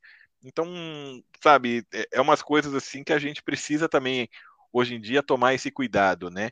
E entender que uh, uma mulher, ela, ela, tem que, ela tem que ter essa liberdade de, de ser quem ela é, de expressar a sua própria arte, expressar a sua opinião, expressar, inclusive, a, a sua expressar até mesmo a sua, a sua questão física, a sua foto, a sua performance e tudo mais, sabe? Sem ter essa, sem, sem, sem correr esse risco, né? Porque 24 horas vocês estão correndo esse risco. Eu acho né, terrível, eu acho lamentável, né? E, e, é o tipo de coisa que a gente tem vergonha, né, enquanto homens, de, de ver isso acontecer ainda. Eu vi, eu, eu, eu rapidinho, Larissa, só para te interromper, se pegar o gancho aqui com o Lúcio, eu, eu quando eu tive o meu Facebook, o outro perfil ainda é, bloqueado, uhum. é, ficou bloqueado 30 dias, uh, eu, eu acabei usando o perfil da minha esposa, né, e ela, ela me passou o perfil dela, tudo, porque ela não usava, então ela falou, não, pode, pode usar, então ela acabou me usando. Mas assim, é, é eu percebi porque a gente tem uma noção, quando a gente escuta vocês falando, Larissa, sobre esse assunto, a gente tem uma noção de como deve ser insuportável. Né? Você abrir o privado e tá ali uma foto que você não pediu, uma cantada, uma coisa. Né? E, e, e foi engraçado porque nesse tempo que eu usei, eu usei, se eu usei o perfil da minha esposa 10 dias, foi muito, porque eu vou te falar a verdade, eu não aguentei. Porque assim, o Messenger dela era, era, não podia ter uma coisinha que eu postava uma coisa, eu postava com o meu nome embaixo, um texto meu com o meu nome, e não dava outra. No Messenger chegava um monte de, de homem botando nude, não sei o que, falando coisa. E eu ficava assim, eu falava, caralho, velho, tipo, é, é, isso, até o Lúcio falando, né, isso já foi muito tema da gente aqui falando sobre isso, né? E é uma coisa que, assim, é, é, a gente, a gente não, enquanto homem agora, falando assim, a gente não pode escalar, a gente tem que falar, galera, machaiada, presta atenção, a mulher tem, pode, tem o direito e pode falar sobre sexo sem querer transar com você, não é porque a mulher tá ali falando de, de, de sexo, ou mostrando, ou fazendo alguma coisa, que ela tá querendo te dar, não, entendeu?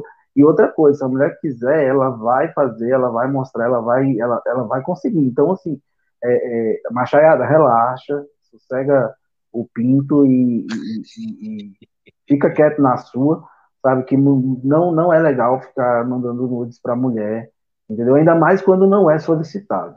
Né? Então, é. assim, a gente está sempre tentando puxar a orelha, porque assim é, é o modo que a gente tem, esse espaço que nós temos é um espaço que nós precisamos também utilizar para tentar fazer é, é, aquilo que eu gosto muito de falar. A gente tem que eliminar o machismo, porque assim é, é, diferente do que muitas pessoas pensam que o machismo, que, que o feminismo, por exemplo, é o contrário do machismo. É, o machismo ele mata, o machismo ele fere, o machismo ele humilha, né? E, e, o feminismo não, o feminismo só luta por igualdade. A gente costuma falar que se o feminismo é, é quisesse vingança, a gente estava fudido, né? Ainda bem que vocês só querem igualdade. Então, assim, Porque vocês mulheres são muito mais capazes do que a gente para qualquer então, coisa. É, mas, aí a coisa, mas aí a questão é justamente essa: a gente está sempre abrindo esse espaço para falar, né, pra, porque a gente precisa eliminar mesmo o machismo do meio, porque assim, a gente acompanha aqui, né, Larissa, aqui no DF, por exemplo, esses, essas três últimas semanas, nossa, a gente vem acompanhando nos telejornais o tanto de mulher que tem sido assassinada, o tanto de mulher que tem sido aqui perto da minha casa, né, aqui perto de onde eu moro, uma, uma, é, é uma menina, eu vou chamar de menina, né, é, é, grávida de, de quatro semanas, ela foi assassinada com, com 50 facadas, sei lá quantas, muitas facadas, entendeu? E, e, foi abandonada, o corpo jogado do, do, do, lado da estação do metrô como se não fosse nada, pelo, uh, pelo ex-namorado, pelo companheiro, sei lá. Então, assim, é muita coisa e, e, o homem, cara, na verdade, o homem tá, tem que entender que a mulher é dona da vida dela, ela tem direito de viver, tem direito de sair de um relacionamento e, e, e sair viva. Ela não pode sair do relacionamento e morrer. O homem sai do relacionamento vai vai vai viver. Por que, que a mulher não pode viver? Então, assim, pois a gente está é. sempre puxando isso, né? E é, e é importante com que a gente sempre fale, porque o machismo ele precisa acabar, ele precisa ser eliminado. E, e a gente tem tem essa obrigação, enquanto a gente tem um espaço, a gente tem essa obrigação de estar tá tentando fazer isso, né? E aí, fazendo o comentário só que eu fiz no texto que você falou sobre as mulheres, né?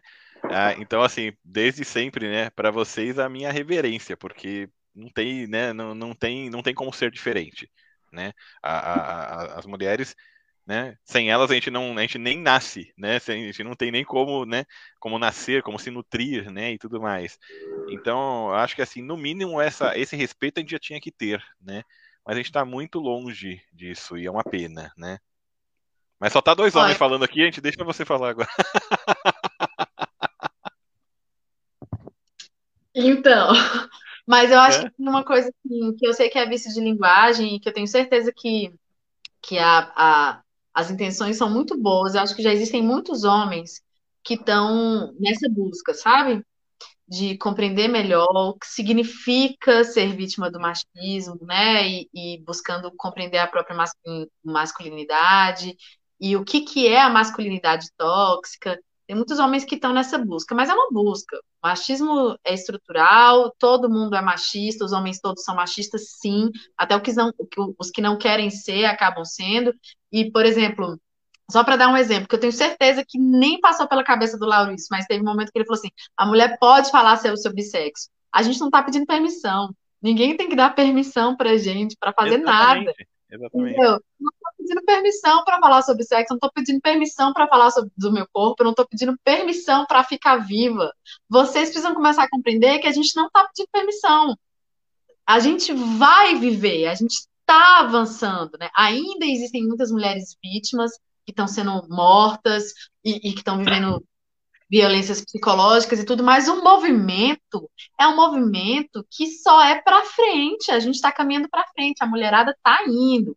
Os caras que quiserem ficar para trás, problema deles. Inclusive, Eu sou de uma geração de mulheres que segura na tranquilidade a onda de ficar sozinha para não ter que conviver com um homem que, que tira dela o brilho da existência, que tenta roubar a energia dela, que vai fazer violência psicológica. A gente segura essa onda. É uma geração de mulheres que estão sozinhas, mulheres fantásticas, que estão sozinhas e que estão felizes. E não é que elas. elas Peraí, rapidinho, Luz. Não é que elas não, acham não. que o homem é desnecessário, não é isso. É que elas já compreendem que amor bom é bom, mas se não for bom, não é necessário. A gente vai segurar a onda. Quem vem para trazer amor bom vai ser bem-vindo na vida das mulheres. Quem não for trazer amor bom vai se, vai se tratar, vai fazer outra coisa da vida, porque não vai ficar, não vai ficar por perto. E eu acho que o Facebook, ele na verdade, a mesma coisa que eu falei anteriormente, é uma ferramenta. Isso que acontece na caixinha do Messenger acontece na vida real. E na vida real, às vezes, você não tem como se defender, porque você não tem aonde se esconder. Né? Então, assim, eu, eu não conheço uma mulher que não tenha medo de estar numa rua escura com um homem por perto. Eu não conheço. Isso não existe. Nós temos medo de vocês. É isso. Vocês têm que compreender sobre machismo, é isso. Nós temos medo de vocês. E nada pode florescer se você começa a construir uma relação a partir do medo. Ponto, sabe? Assim, eu tenho medo de homens. Vou ser honesta aqui, tenho medo de homens. Eu sou heterossexual. Então, teoricamente, eu né? Deveria me atrair por homens, mas eu tenho medo, tenho medo dos caras, tenho medo das abordagens.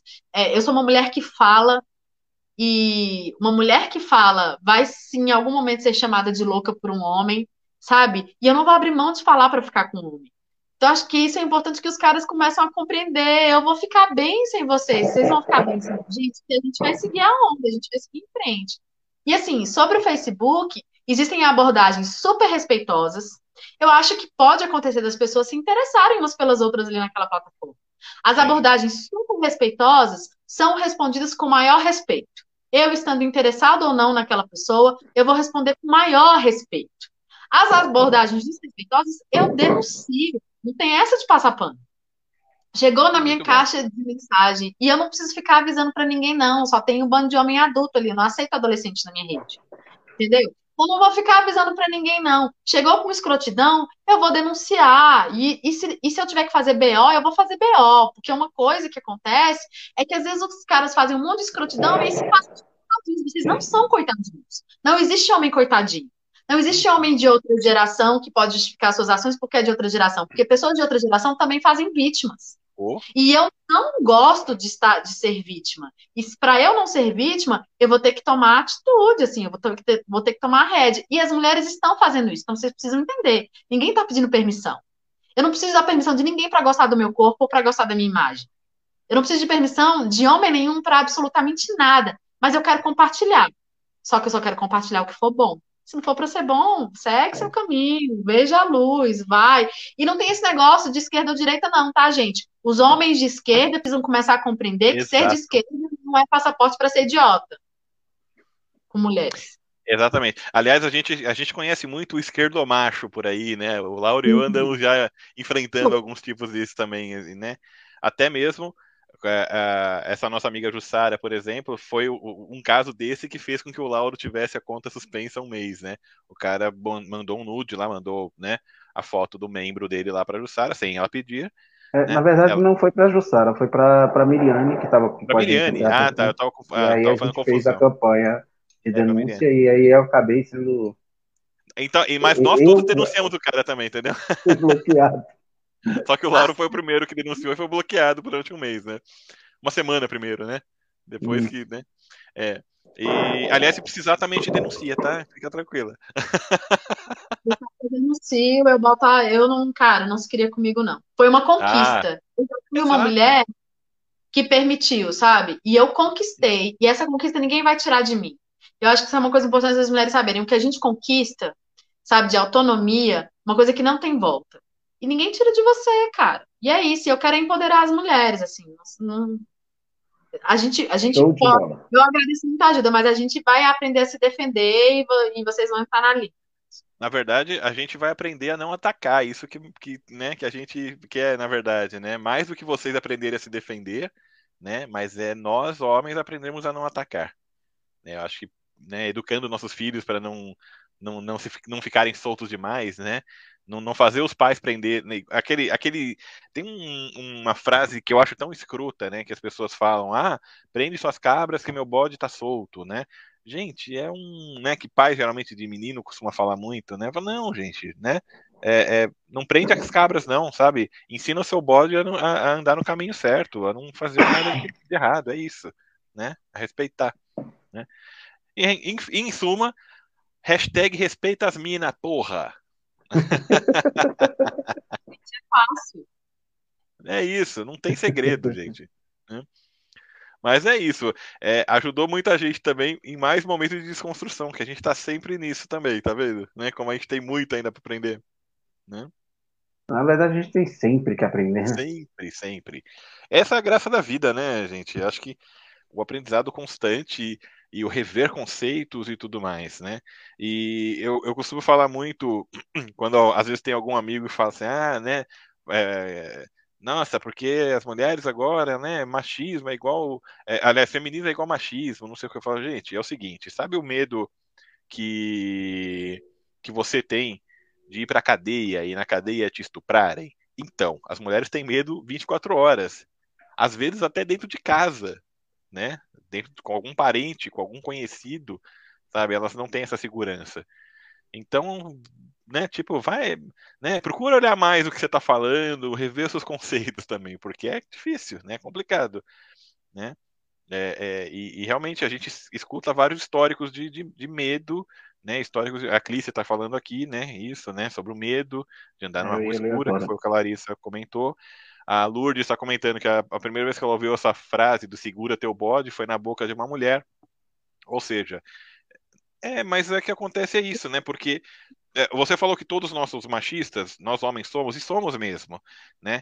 É, na verdade, a nossa sociedade foi criada, né? Foi, foi fundada sobre, um, sobre alguns alicerces: o machismo, o racismo e também a homofobia, né? Então, todos que nascem nessa sociedade meio que estão inseridos nisso. A mulher, por exemplo, a, qual é o brinquedo que, que, que as mulheres dão né, para as filhas? Ah, boneca, vassourinha e tudo mais, sabe? E, pô, brinquedo, na verdade, de menino e, de, e brinquedo de menina. Gente, é o seguinte, ah, você tem que fazer duas perguntas se você estiver na dúvida sobre o que você pode dar para o menino ou para a menina. Primeiro, né? É algo que tem que usar o órgão genital para brincar? Se for, não é brinquedo de criança. Se não for, pode dar para menina e pode dar para menino, não tem problema, sabe? A criança quer também, gente. É comunicação desde cedo, sabe? Exato, também. exatamente.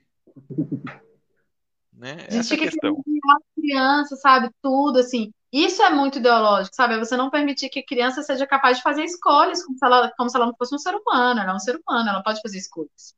Depois ela vai ser orientada, mas ela pode fazer escolhas e tá tudo bem crianças fazerem escolhas, assim. E sobre machismo, assim, as mulheres reproduzem machismo, não é a mesma coisa, né? Não o é machista é o homem, o homem é o que violenta. A mulher, Exato. por cultural, reproduz essas falas, sem que tenha sobrevivência às vezes, né? É, mas não é ela que vai ser a, a, a produtora da violência, né? Exatamente. Ela só vai servir de papagaio para discursos que são discursos que, na verdade, operam contra ela mesma. Então, mulheres não são machistas, mas reproduzem não. discursos machistas. Exatamente, e elas estão é... na, na sociedade machista em si, né? Mas é isso.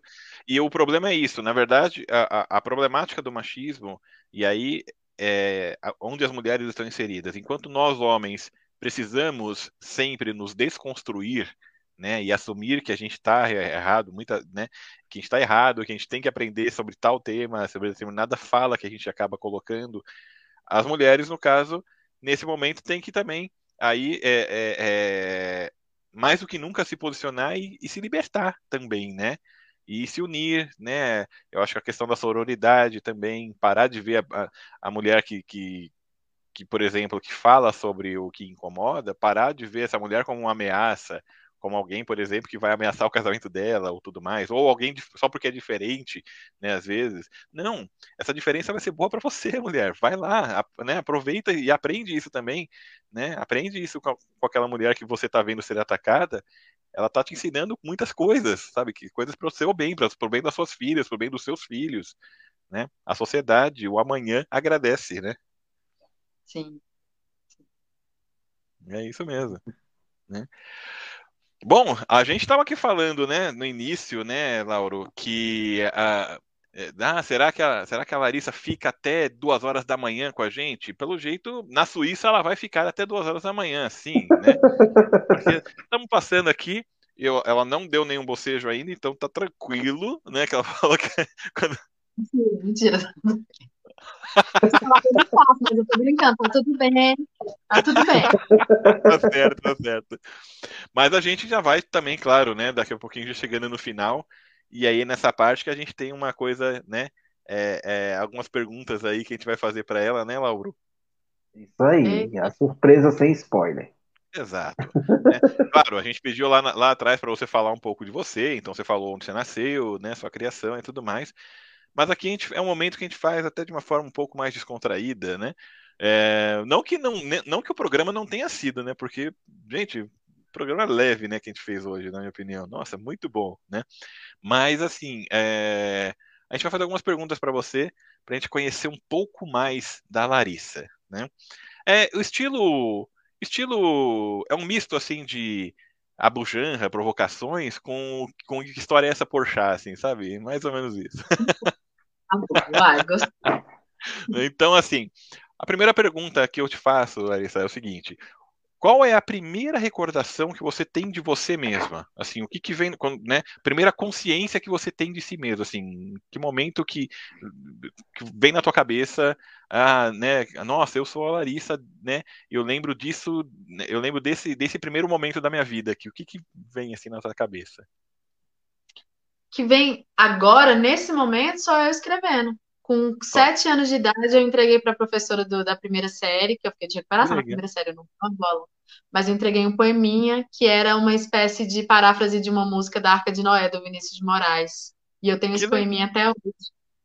Nossa, que legal! Muito bom. Isso é muito bom mesmo. É, o, a outra pergunta que eu vou fazer, eu tive que abrir a porta aqui para o meu cachorro sair do quarto. Peraí. A outra pergunta que eu faço para você é a seguinte: Quem foi o teu crush famoso? Chico Buarque. Meu amor, eu te amo. É mesmo? É, eu vou estar aqui te esperando. É Ai, que legal. Moura, eu caso com você também. Quem? Wag caso, Wagner Moura? Show, show de bola, show de bola. Eles são bonitos, são, são, são legais, aí sim. Você viu que ela já foi sem, sem titubear, né, Lauro? Nem Porque pensou. geralmente quando a gente pergunta isso, as pessoas pensam, lembram aí, né? Mas... Não, é um coração leonino, focado, eu sei quem eu quero. Chico, Momento Love Songs. Música, imagina aquela música do Kennedy, assim, agora tocando. Kennedy não, já vai logo pra a banda, né, talvez, né? É, já falta um Chico aí, gente, por favor. João e Maria. Minha filha né? Beatriz cantava de uma música do Chico Buarque, chamada ah, é? Beatriz. Ah, eu adoro essa música, né? Se ela mora num arranha-céu, né? Ou se ela... Nossa, sensacional, adoro essa, adoro. O eu lírico dele é muito bom também, né? Uma coisa linda, né? Ele é um artista, ele é um ele cara é que sabe compor personagens. É verdade. Sabe ser único, sabe, sabe lidar com a dureza, a deficiência, a miséria e o amor e tudo junto. E ai, Chico, por que você casou? Sensacional. bacana, bacana.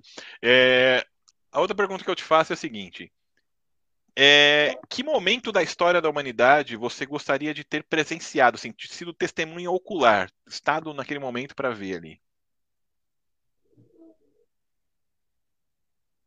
Ai, meu Deus. Não peguei no crush, mas peguei no momento histórico. Ah, que legal.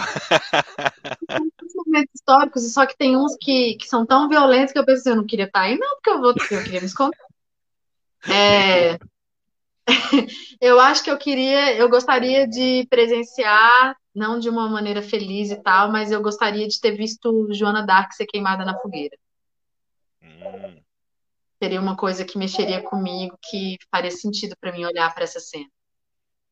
Puxa vida, hein? Sensacional. Realmente triste, né? Mas, é, mas realmente tem um significado histórico bem grande, né?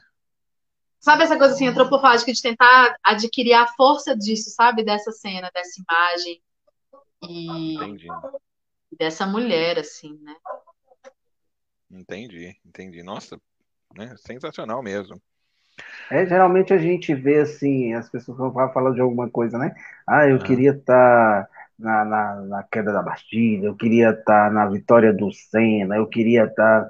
Tá... E aí a Larissa veio com uma coisa assim que. Vamos colocar assim que nem a gente estava preparado. Nossa, não, Porque realmente. realmente vai para uma vai para um lado histórico assim, de um peso histórico, de uma de, de, de, uma de um espírito, de uma energia essa cena que a gente para e fica assim, uau, realmente eu não tinha nunca pensado por este lado nessa cena, né? de repente estar presente para poder absorver o que essa cena está trazendo, né? Realmente é, então, profundo. Uou. Profundo mesmo, profundo. né? Sensacional. Show de bola. Meu cachorro chorando, tá? Não, não fiquem. Ah, não, tranquilo, tranquilo. Ah, não, eu escutei assim agora há pouco, um, mas bem, bem, bem, bem de levinho, assim. Né? Ele é carente. O... Ele é, ele, ele, é, ele é que, é que raça? Ele é um vira-lata que parece um lhasa. Ah, tá. É, o, meu, o meu é Shih Tzu, é totalmente carente e apegado comigo, inclusive. Eu que não queria cachorro, no fim ele é comigo apegado. né? Enfim. Tá né? Já já ele melhor. Ah, é normal. E agora uma outra pergunta que eu te faço. O mundo vai acabar, né? E aí, é, de que forma você acha que o mundo acabaria? Como que, como que na tua cabeça aconteceria esse fim do mundo, assim? Pessoal fala muito de fim do mundo, principalmente nessa época do ano, né? Então, de que forma seria aí a forma como acabaria para você, Lari? Ah, não sei, porque tem a forma que eu gostaria e a forma que eu acho que é o que vai acontecer, né? conte as duas, conte as duas. Conte as duas. É, a gente já está destruindo o mundo, né? Assim, o mundo está acabando, a gente está acabando com os bens naturais que garantem a nossa sobrevivência e assim, o aquecimento global é uma verdade científica. É, então a gente vai ter escassez de água, a gente vai ter um ar muito mais complicado de ser respirado. Eu acho que eu penso num fim do mundo de forma crível, assim, muito parecido com. Não sei se vocês já viram um filme chamado Interestelar. Sim. Sabe? Que o ar começa a ficar contaminado, e aí, de repente, as plantações param de, de, de dar, né? De, as pessoas começam a não conseguir mais fazer as colheitas das plantações, porque os grãos vão acabando, vai tudo morrendo. Eu acho que essa é a tendência. A gente vai morrer de calor e, e sem conseguir respirar num planeta que não é mais capaz de produzir nada.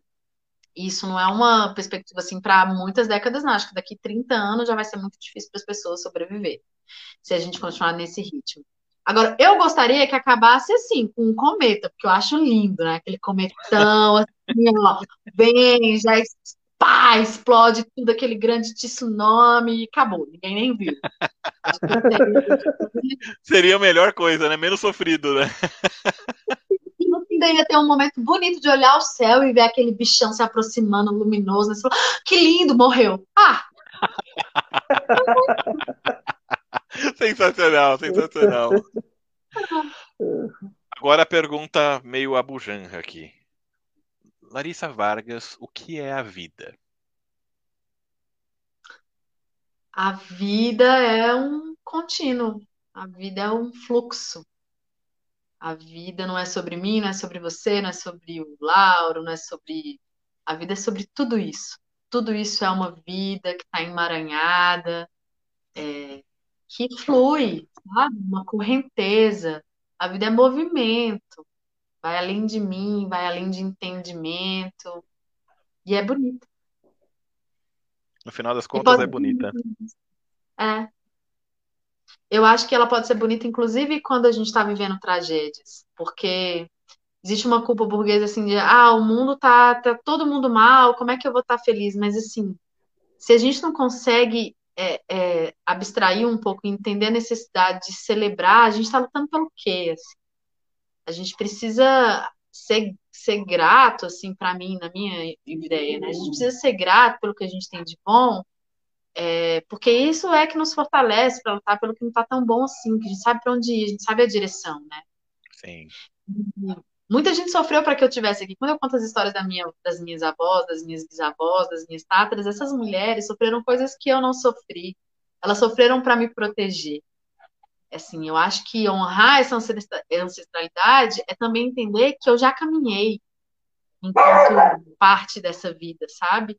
E entender que, que ficar triste porque existe tristeza não vai transformar a tristeza. O que vai transformar a tristeza é a vontade de fazer a vida funcionar. Né? É isso que faz a gente ir em frente. Então, acho que a gente tem que se permitir ser mais feliz também, às vezes, sabe? Sem negar o que existe muito ao nosso bom. redor. Muito legal, muito legal. E agora, claro, né? Assim, a gente quer, claro, você já deixou uma mensagem muito legal, né? Mas para a gente, a gente está se aproximando dos momentos finais. Aí eu queria que você deixasse aí, né, com muita tranquilidade, né, com, com relação ao tempo, mas deixasse uma mensagem é, é, para o pessoal que está assistindo, o pessoal que vai assistir a gente ainda amanhã também, que é né, a partir de amanhã o pessoal acaba assistindo também na, nas outras redes. Então, né, o espaço é seu. Fique à vontade para a gente concluir também. Ai, gente, eu não sou muito boa assim de fazer essas coisas da mensagem. Eu acho que a melhor mensagem é a gente talvez, que é uma coisa que eu tento colocar em prática, eu falho miseravelmente, mas a, a minha tentativa na vida é de colocar em prática um pouco que o meu grande mestre me ensinou, Paulo Freire, que é você tentar aproximar a teoria da prática, sabe? Porque eu acho que isso nos dá paz. Acho que a gente tem que abandonar um pouco a nossa necessidade de ser hipócrita, e autoexigente. Quando a gente é muito autoexigente, a gente também é exigente com os outros e a gente acaba sendo muito injusto, porque a gente se transforma num grande inquisidor, né? Então, acho que a gente tem que se libertar dessa necessidade de perfeição, a gente tem que assumir as nossas contradições, a gente tem que assumir que a gente está em processo, que tá tudo bem não ser perfeito, que tá tudo bem não conseguir produzir sempre, que você não vai conseguir ser bonito e legal sempre, é, que você pode acordar mal-humorado, que você pode ficar mal, que você pode se sentir deprimido, que você pode se sentir ansioso, que você ainda, assim, é um ser humano maravilhoso, uma ser humaninha maravilhosa que merece viver e que merece viver com plenitude. Então, eu acho que se a gente tentar simplesmente ouvir mais o que a gente fala, porque quando a gente diz uma coisa, não é que a gente está mentindo, né? Quando a gente faz um discurso idealista, a gente quer que aquilo seja verdade. O problema é que muitas vezes a gente não, não, não busca as ferramentas de colocar aquilo em prática, porque a gente tem muita dificuldade de olhar para a gente mesmo. Então, que a gente se olhe com um pouco mais. O que eu desejo para 2022 é que a gente aprenda a se olhar com mais humanidade. Porque quando você consegue se reconhecer como um ser humano, você também consegue reconhecer quem está na sua frente como um ser humano. E aí a gente consegue ser menos contraditório. É... Eu acho que a gente também tem que aprender a ser mais tolerante porque existem muitas verdades no mundo da pós-verdade. E às vezes a gente lida com as pessoas como se as pessoas tivessem a obrigação de saber o que você sabe. A gente tem que parar de medir as pessoas pela nossa régua. Isso só traz discordância. Não existe nada melhor para um poder dominante que quer ser tirânico, que quer ser genocida, do que as pessoas brigando entre si. Não precisa fazer esforço nenhum, todo mundo já se odeia. Uhum. O ódio é a máquina da tirania, né? O amor é a máquina que move o mundo.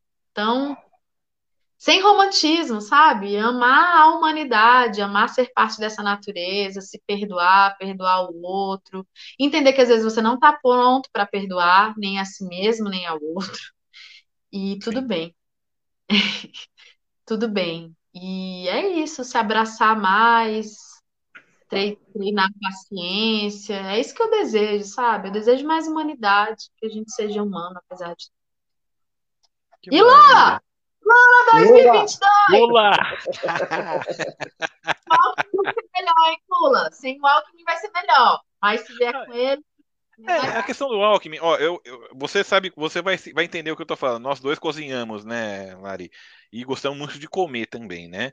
E eu vou te falar o seguinte: você já provou, já provou, por exemplo, lula dorê, assim, sabe? Pratos com frutos do mar, lula, por exemplo? Eu adoro, né? Uma lulinha fritinha né, fritinha, assim, uma cervejinha, bom demais, né? E aí eu fico pensando assim, ah, mas aqui, aqui em São Paulo o Alckmin é conhecido como picolé de chuchu, né? E eu fico pensando o seguinte, né? Lula com chuchu, o que, que vai prevalecer? O sabor da Lula, ou seja, vai ser Lula em todo momento, não vai ter jeito não. Mas para isso, uma coisa que a gente sempre fala, a gente tem que ter uma esquerda mais é, presente no Congresso. Não basta só a gente eleger o Lula, né? A melhor forma de evitar até mesmo um golpe é né, elegendo um parlamento de esquerda também, né?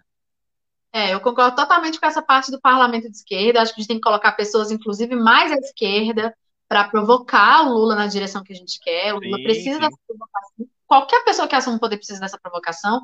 Sobre o picolé de chuchu, talvez eu não concorde tanto, mas aí a gente é. pode falar disso numa outra live. Sensacional. Achei aí que há questões, mas tudo bem.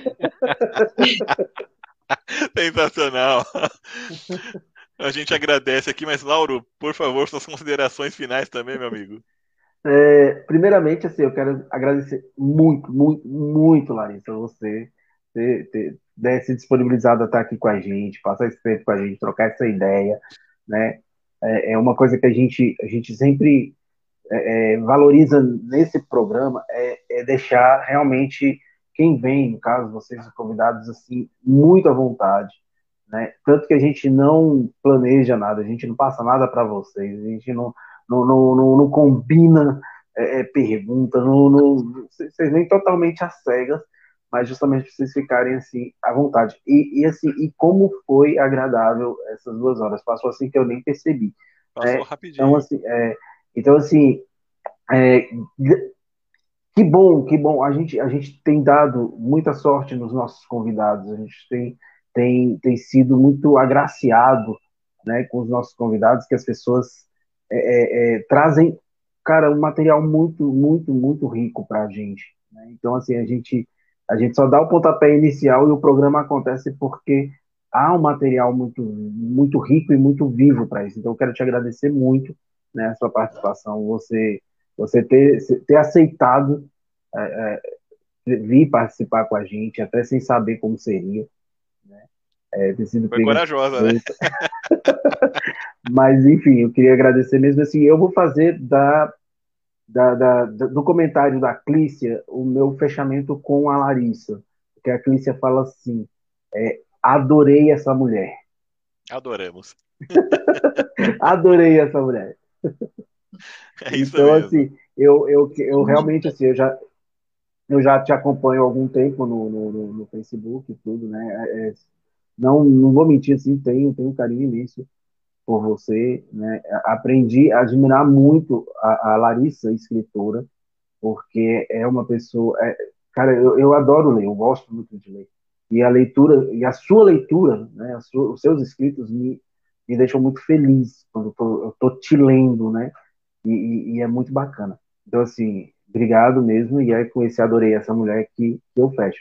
E aí eu queria agradecer a todos que participaram, né, a, a, a Miriane lá da Suíça, a Clícia, né, a galera que, que, que participou aí com a gente.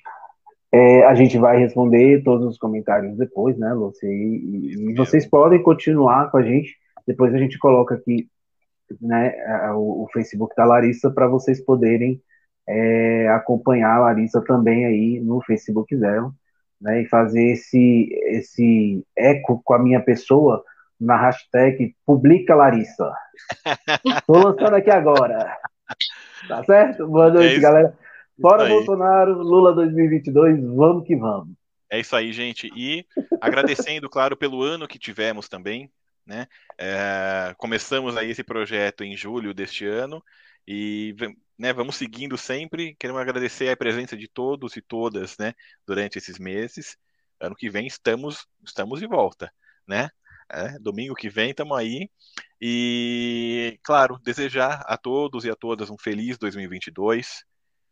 Né? Vamos, claro, né, desejar coisas boas, vamos resistir. E o primeiro grande ato de resistência, viver. Viver, mas viver bem. Sonhar, realizar e principalmente combater o ódio com muito amor. Né? Vamos usar esse amor, vamos nos tolerar, nos perdoar e vamos seguir em frente, gente. E claro, Lula 2022! gente, fiquem na paz, né? Fiquem com Deus. Até ano que vem. Vamos que vamos. Obrigado, gente. Obrigado, hora. Larissa. E a qualquer hora. E claro, obrigado, Larissa, mais uma vez, né, por essa presença. Muito bem-vinda. Volte sempre que quiser aqui. Esse espaço também é seu, viu? Obrigadíssimo, foi uma delícia, estou muito feliz, foi uma conversa muito boa mesmo. Eu achei até que eu ia bocejar. Não, bocejei. Você foi maravilhosa, eu também admiro. Obrigada por quem estava aí assistindo. E é nóis, vamos que vamos. Vamos que vamos. Boa noite, Gente, galera. Ano que vem. E, e Lula 2022. Lula 2022.